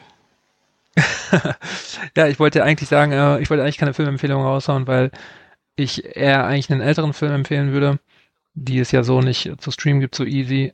Ähm, in meinem Fall wäre das vielleicht sowas wie Harakiri oder eben Seven Samurai von Kurosawa, weil es halt einfach so der erste, also im, im, äh, im Fall von Seven Samurai wäre das quasi der erste Actionfilm, basically, der je gemacht worden ist. Mhm. Ähm, der halt total krass gefilmt worden ist, super aufwendig, super aufwendig ähm, ähm, ausgestattet mit mit äh, Kostümen und riesigen äh, ja Schlachten, Menschen. Also es ist wirklich ein technisches Wunderwerk, wie ähm, krass rund das Ganze ist, obwohl er so lang ist und so alt. Ähm, mhm. Da haben sich wirklich alle bedient bei dem Film, die danach kamen und ähm, ist ein absolutes Meisterwerk. Sollte jeder mal gesehen haben, meiner Meinung nach. Ja. Ähm, Akira Kurosawa auch eines der größten Genies des Films überhaupt. Genau, richtig, auf jeden Fall. Ja. ja. Und Harakiri ist ein. Ja. ja. Man kann sich von ihm eigentlich so ziemlich alles angucken und die meisten Sachen von ihm gibt es auf Blu-ray mittlerweile. Beim Streaming sieht es halt ein bisschen schwieriger aus. Ähm, ja, genau. Wollte ich auf jeden Fall mal erwähnt haben, ja. Und du wolltest gerade über Harakiri sprechen. Und Hara ja, ich wollte noch zu Harakiri anmerken, das ist ähm, ein so perfekter, energetischer und, und wundervoll schöner Film, dass der die Arbeit lohnt, sich da an der DVD zu suchen. Eines ja. der größten Meisterwerke, die es gibt. Der ist auch nach, ich weiß nicht, wann kam der raus? 50 Jahre? Nach 70 Jahren immer noch fantastisch. Ja, ich wollte noch anmerken, ich habe nicht nur eine Empfehlung, ich kann mich auf keinen Fall an eine einzige halten. Ich wollte noch anmerken, dass äh, so die, es ist ja heute eigentlich Thema so japanischer Film, aber ich würde gar nicht mal mich so sehr einschießen auf, auf ist der Film jetzt japanisch oder nicht. Also man sollte Filme immer noch gucken als Filme und nicht als, als Subgenres ihres Entstehungslandes, wobei das natürlich manchmal eine ganz sinnvolle Kategorie ist. Ähm, wer so ein bisschen in den japanischen Film eintauchen will, ähm, sollte sich auf jeden Fall ähm, anschauen, ähm, I Wish vom äh, Regisseur Hirokazu Koreeda. Das ist eine Geschichte, die von zwei Brüdern handelt. Die sind äh, elf und acht Jahre alt und die leben getrennt und wollen sich wieder zusammen, äh, wollen wieder, dass ihre Eltern zusammenfinden und ähm, haben gelernt, dass äh, die loben in, in, in Kyushu, das ist so ein kleines, äh, die kleinste äh, Hauptinsel von Japan, und da äh, fahren zwei neue Shinkansen, also zwei neue Schnellzüge äh, los. Und da gibt's eine Stelle, wo die sich quasi kreuzen, ne, wo die quasi aneinander vorbeifahren. Und da haben sie so die Legende entdeckt, dass an der Stelle wo die sich zum ersten Mal kreuzen, zwei neue Züge, dass man da äh, sich was wünschen kann und das wird wahr. Und dann ziehen sie ihre Freunde zusammen, ihre, ihre Kinderfreunde und ziehen quasi auf eigene Faust da, da los. Und das ist so ein kleines Kinderabenteuer. Fantastisch gedreht, fantastisch geschauspielert. Alles mit Kindern. Ähm, Würde ich auf jeden Fall nahelegen. Das ist, glaube ich, ein Film, den man äh, gucken kann, ob man jetzt äh, Japaner mag oder nicht. Spielt da keine Rolle. Wer sonst noch ein bisschen in so zeitgenössische, interessante Filme eintauchen will, der sollte sich anschauen äh, Kiyoshi Kurosawa. Das ist ein Regisseur, der mit Akira Kurosawa nichts zu tun hat, aber ebenfalls sehr geniale Filme dreht. Feuerwehreinsatz, ich bin mal kurz weg. das ist, glaube ich, die Polizei, die dich für deine Meinung abholt. Und das war ähm, Burn! Ja. Und dann ähm, noch äh, zum Abschluss äh, kurz noch ein ja, absoluter Lieblingsfilm von mir. Und das ist ähm, The Taste of Tea von 2004 von einem Regisseur namens Katsuhito Ishii. Der hat, äh, also da will ich gar nichts zu sagen, einfach mal nachschauen. The Taste of Tea, auf Deutsch quasi äh, der Geschmack des Tees. Den findet man über Google. Der ist äh, letztes Jahr oder vor zwei Jahren vom britischen DVD-Verlag äh, Third Window nochmal als, als Blu-ray rausgekommen. Also relativ einfach zu erstehen auch. Ähm, leider also der einzige, das einzige Meisterwerk von dem Regisseur, der seitdem auch keinen wirklich tollen Film mehr gedreht hat. Er hat es noch ein paar Mal versucht, aber alles ein bisschen gescheitert.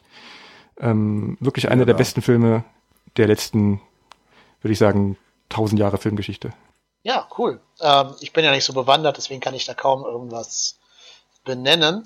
Aber ich habe mir jetzt letztens auf vielfache Empfehlung Beyond the Infinite Two Minutes angeschaut. Den kennt ihr bestimmt alle, oder? Vom Namen her zumindest. Oh ja, sehr gut.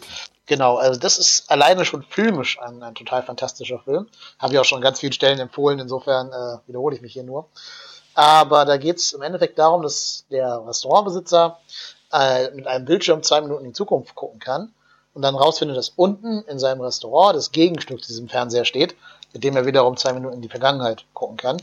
Und dann stellen die ja die Fernseher so hin, dass sie so ein kaskadierendes System aus ähm, Zukunft und Vergangenheit ergeben, so ein Infinite Loop quasi.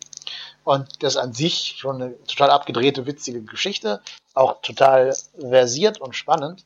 Das richtig cool ist aber, dass es halt arm, also allein mit dem iPhone gedreht wurde und nicht mit irgendwelchen teuren Kameras. Und B eben als One-Shot, also als Plansequenzen ähm, gefilmt worden mhm. sind. Und da muss so viel Planung, so viel ähm, Fleiß und so viel, so viel Überlegung reingeflossen sein, dass ich da davor stehe und mir denke, okay, wie haben die das geschafft? Gibt es da vielleicht doch versteckte, so digitale Schnitte, die man nicht sieht oder so? Ich kann mir gar nicht vorstellen, das wirklich einen richtig echten One-Take äh, gemacht zu haben. Aber, also es gibt so ein Making-of, da sieht das zumindest so aus. Und ich bin tief beeindruckt von dieser Machart des Filmes. Beyond the Infinite Two Minutes. Den gibt's leider nicht im Streaming, den kann man nur für knappe 25 Euro, glaube ich, bei Amazon kaufen oder bei jedem anderen DVD-Händler eurer Wahl. Ähm, viel Geld für 73 Minuten Film, muss ich dazu sagen, aber also er ist schon sein Geld wert. Er ist wirklich super. Vielleicht kommt er immer mal ein bisschen preisgünstiger raus, aber wenn ihr die Chance habt, schaut ihn euch irgendwie an. Ich glaube, dann haben wir es geschafft. XXL-Folge, 2 Stunden 40. Je nachdem, was Karim alles rausschneiden wird, vielleicht nur zwei Ich werde Stunden. einiges an Hate cutten, äh, keine Sorge. The hate you give, ganz genau. Ich muss das hier, ich muss das hier ein bisschen entkartoffelisieren, aber sonst wird das ganz gut, glaube ich. Genau. Wunderbar. Äh, ganz spannende Folge. Ganz viele Filme, die ich sonst nie im Leben geschaut hätte, durch dieses Format hier sehen können. Vielen Dank dafür. Und ich bedanke mich bei euch dreien, dass ihr da gewesen seid. Das waren im Einzelnen einmal der Asmus. Vielen Dank für deine Zeit, lieber Asmus. Äh, ja, gerne. Viel, hat wieder voll Spaß gemacht. Vielen Dank an den Gast. Das war wirklich super. Wir brauchen, wir brauchen öfter kompetente Gäste. Das äh, ist gut für uns. Ich würde an dieser Stelle auch ähm, Robert dazu einladen, falls die anderen wollen, auch bei zukünftigen Sachen mitzumachen, die jetzt nicht unbedingt nur mit Japan zu tun haben, falls er Lust hat. Oh ja, gerne. Immer herzlich Da gerne. bin ich gerne dabei. Genau. Dann wollte ich mich noch bei dem unkartoffeligsten Podcaster von uns allen bedanken, bei Karim. Vielen Dank für deine Zeit. Assalamu alaikum.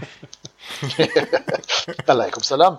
Und natürlich, wie ihr schon gesagt habt, bei unserem, bei unserem Gast, dem Robert, live aus Tokio. Wie, wie spät ist es bei euch gerade? 1 Uhr nachts oder so. Es ist jetzt äh, gleich dreiviertel zwei.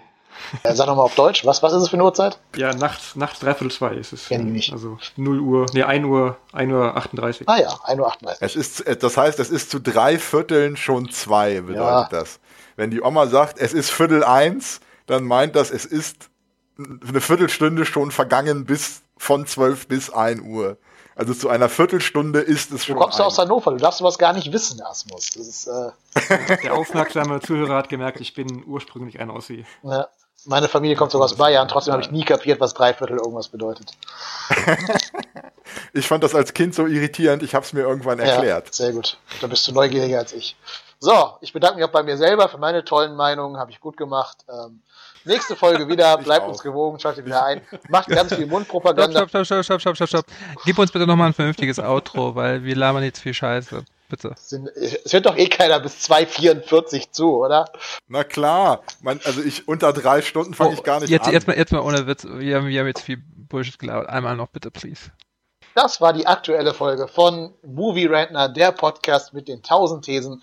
Wir hoffen, dass wir euch mit ein paar Filmen des japanischen Kinos ein wenig vertrauter machen konnten. Wir hoffen, dass ihr aushalten könnt, dass wir zu verschiedenen Filmen verschiedene Meinungen haben, aber daran liegt ja auch die Würze dieses Podcastes. Und wie immer gilt, macht euch eine eigene Meinung, bildet euch die eigene Idee zu den Filmen. Schaut sie alle an, auch wenn wir hier gesagt haben, dass wir den oder diesen Film total schlecht fänden. Das ist nur eine subjektive Meinung, das kann jeder anders sehen. Alle Filme haben einen großen Mehrwert gehabt, sie zu gucken. Lasst uns eure Meinung dazu in den Kommentaren da. Wie fandet ihr die Filme? Ähm, interagiert mit uns, schreibt uns in die YouTube-Kommentare bei Twitter, auf Instagram oder eine E-Mail an movierentner.gmail.com, glaube ich, ähm, und kommt mit uns ins Gespräch. Macht gerne auch Mundpropaganda für den Podcast. Noch mehr Menschen sollten ihn hören, denn er ist sehr gut. Und wir hören uns nächsten Monat wieder mit einer weiteren steilen These zu einem Thema, das wir noch festlegen müssen. Bis dahin, bleibt uns gewogen, macht es gut. Tschüss. Tschüss. Ciao. Ciao. Movie Rantner, der Filmpodcast mit den tausend Thesen. Wir haben zu allem eine Meinung, aber nie die gleiche.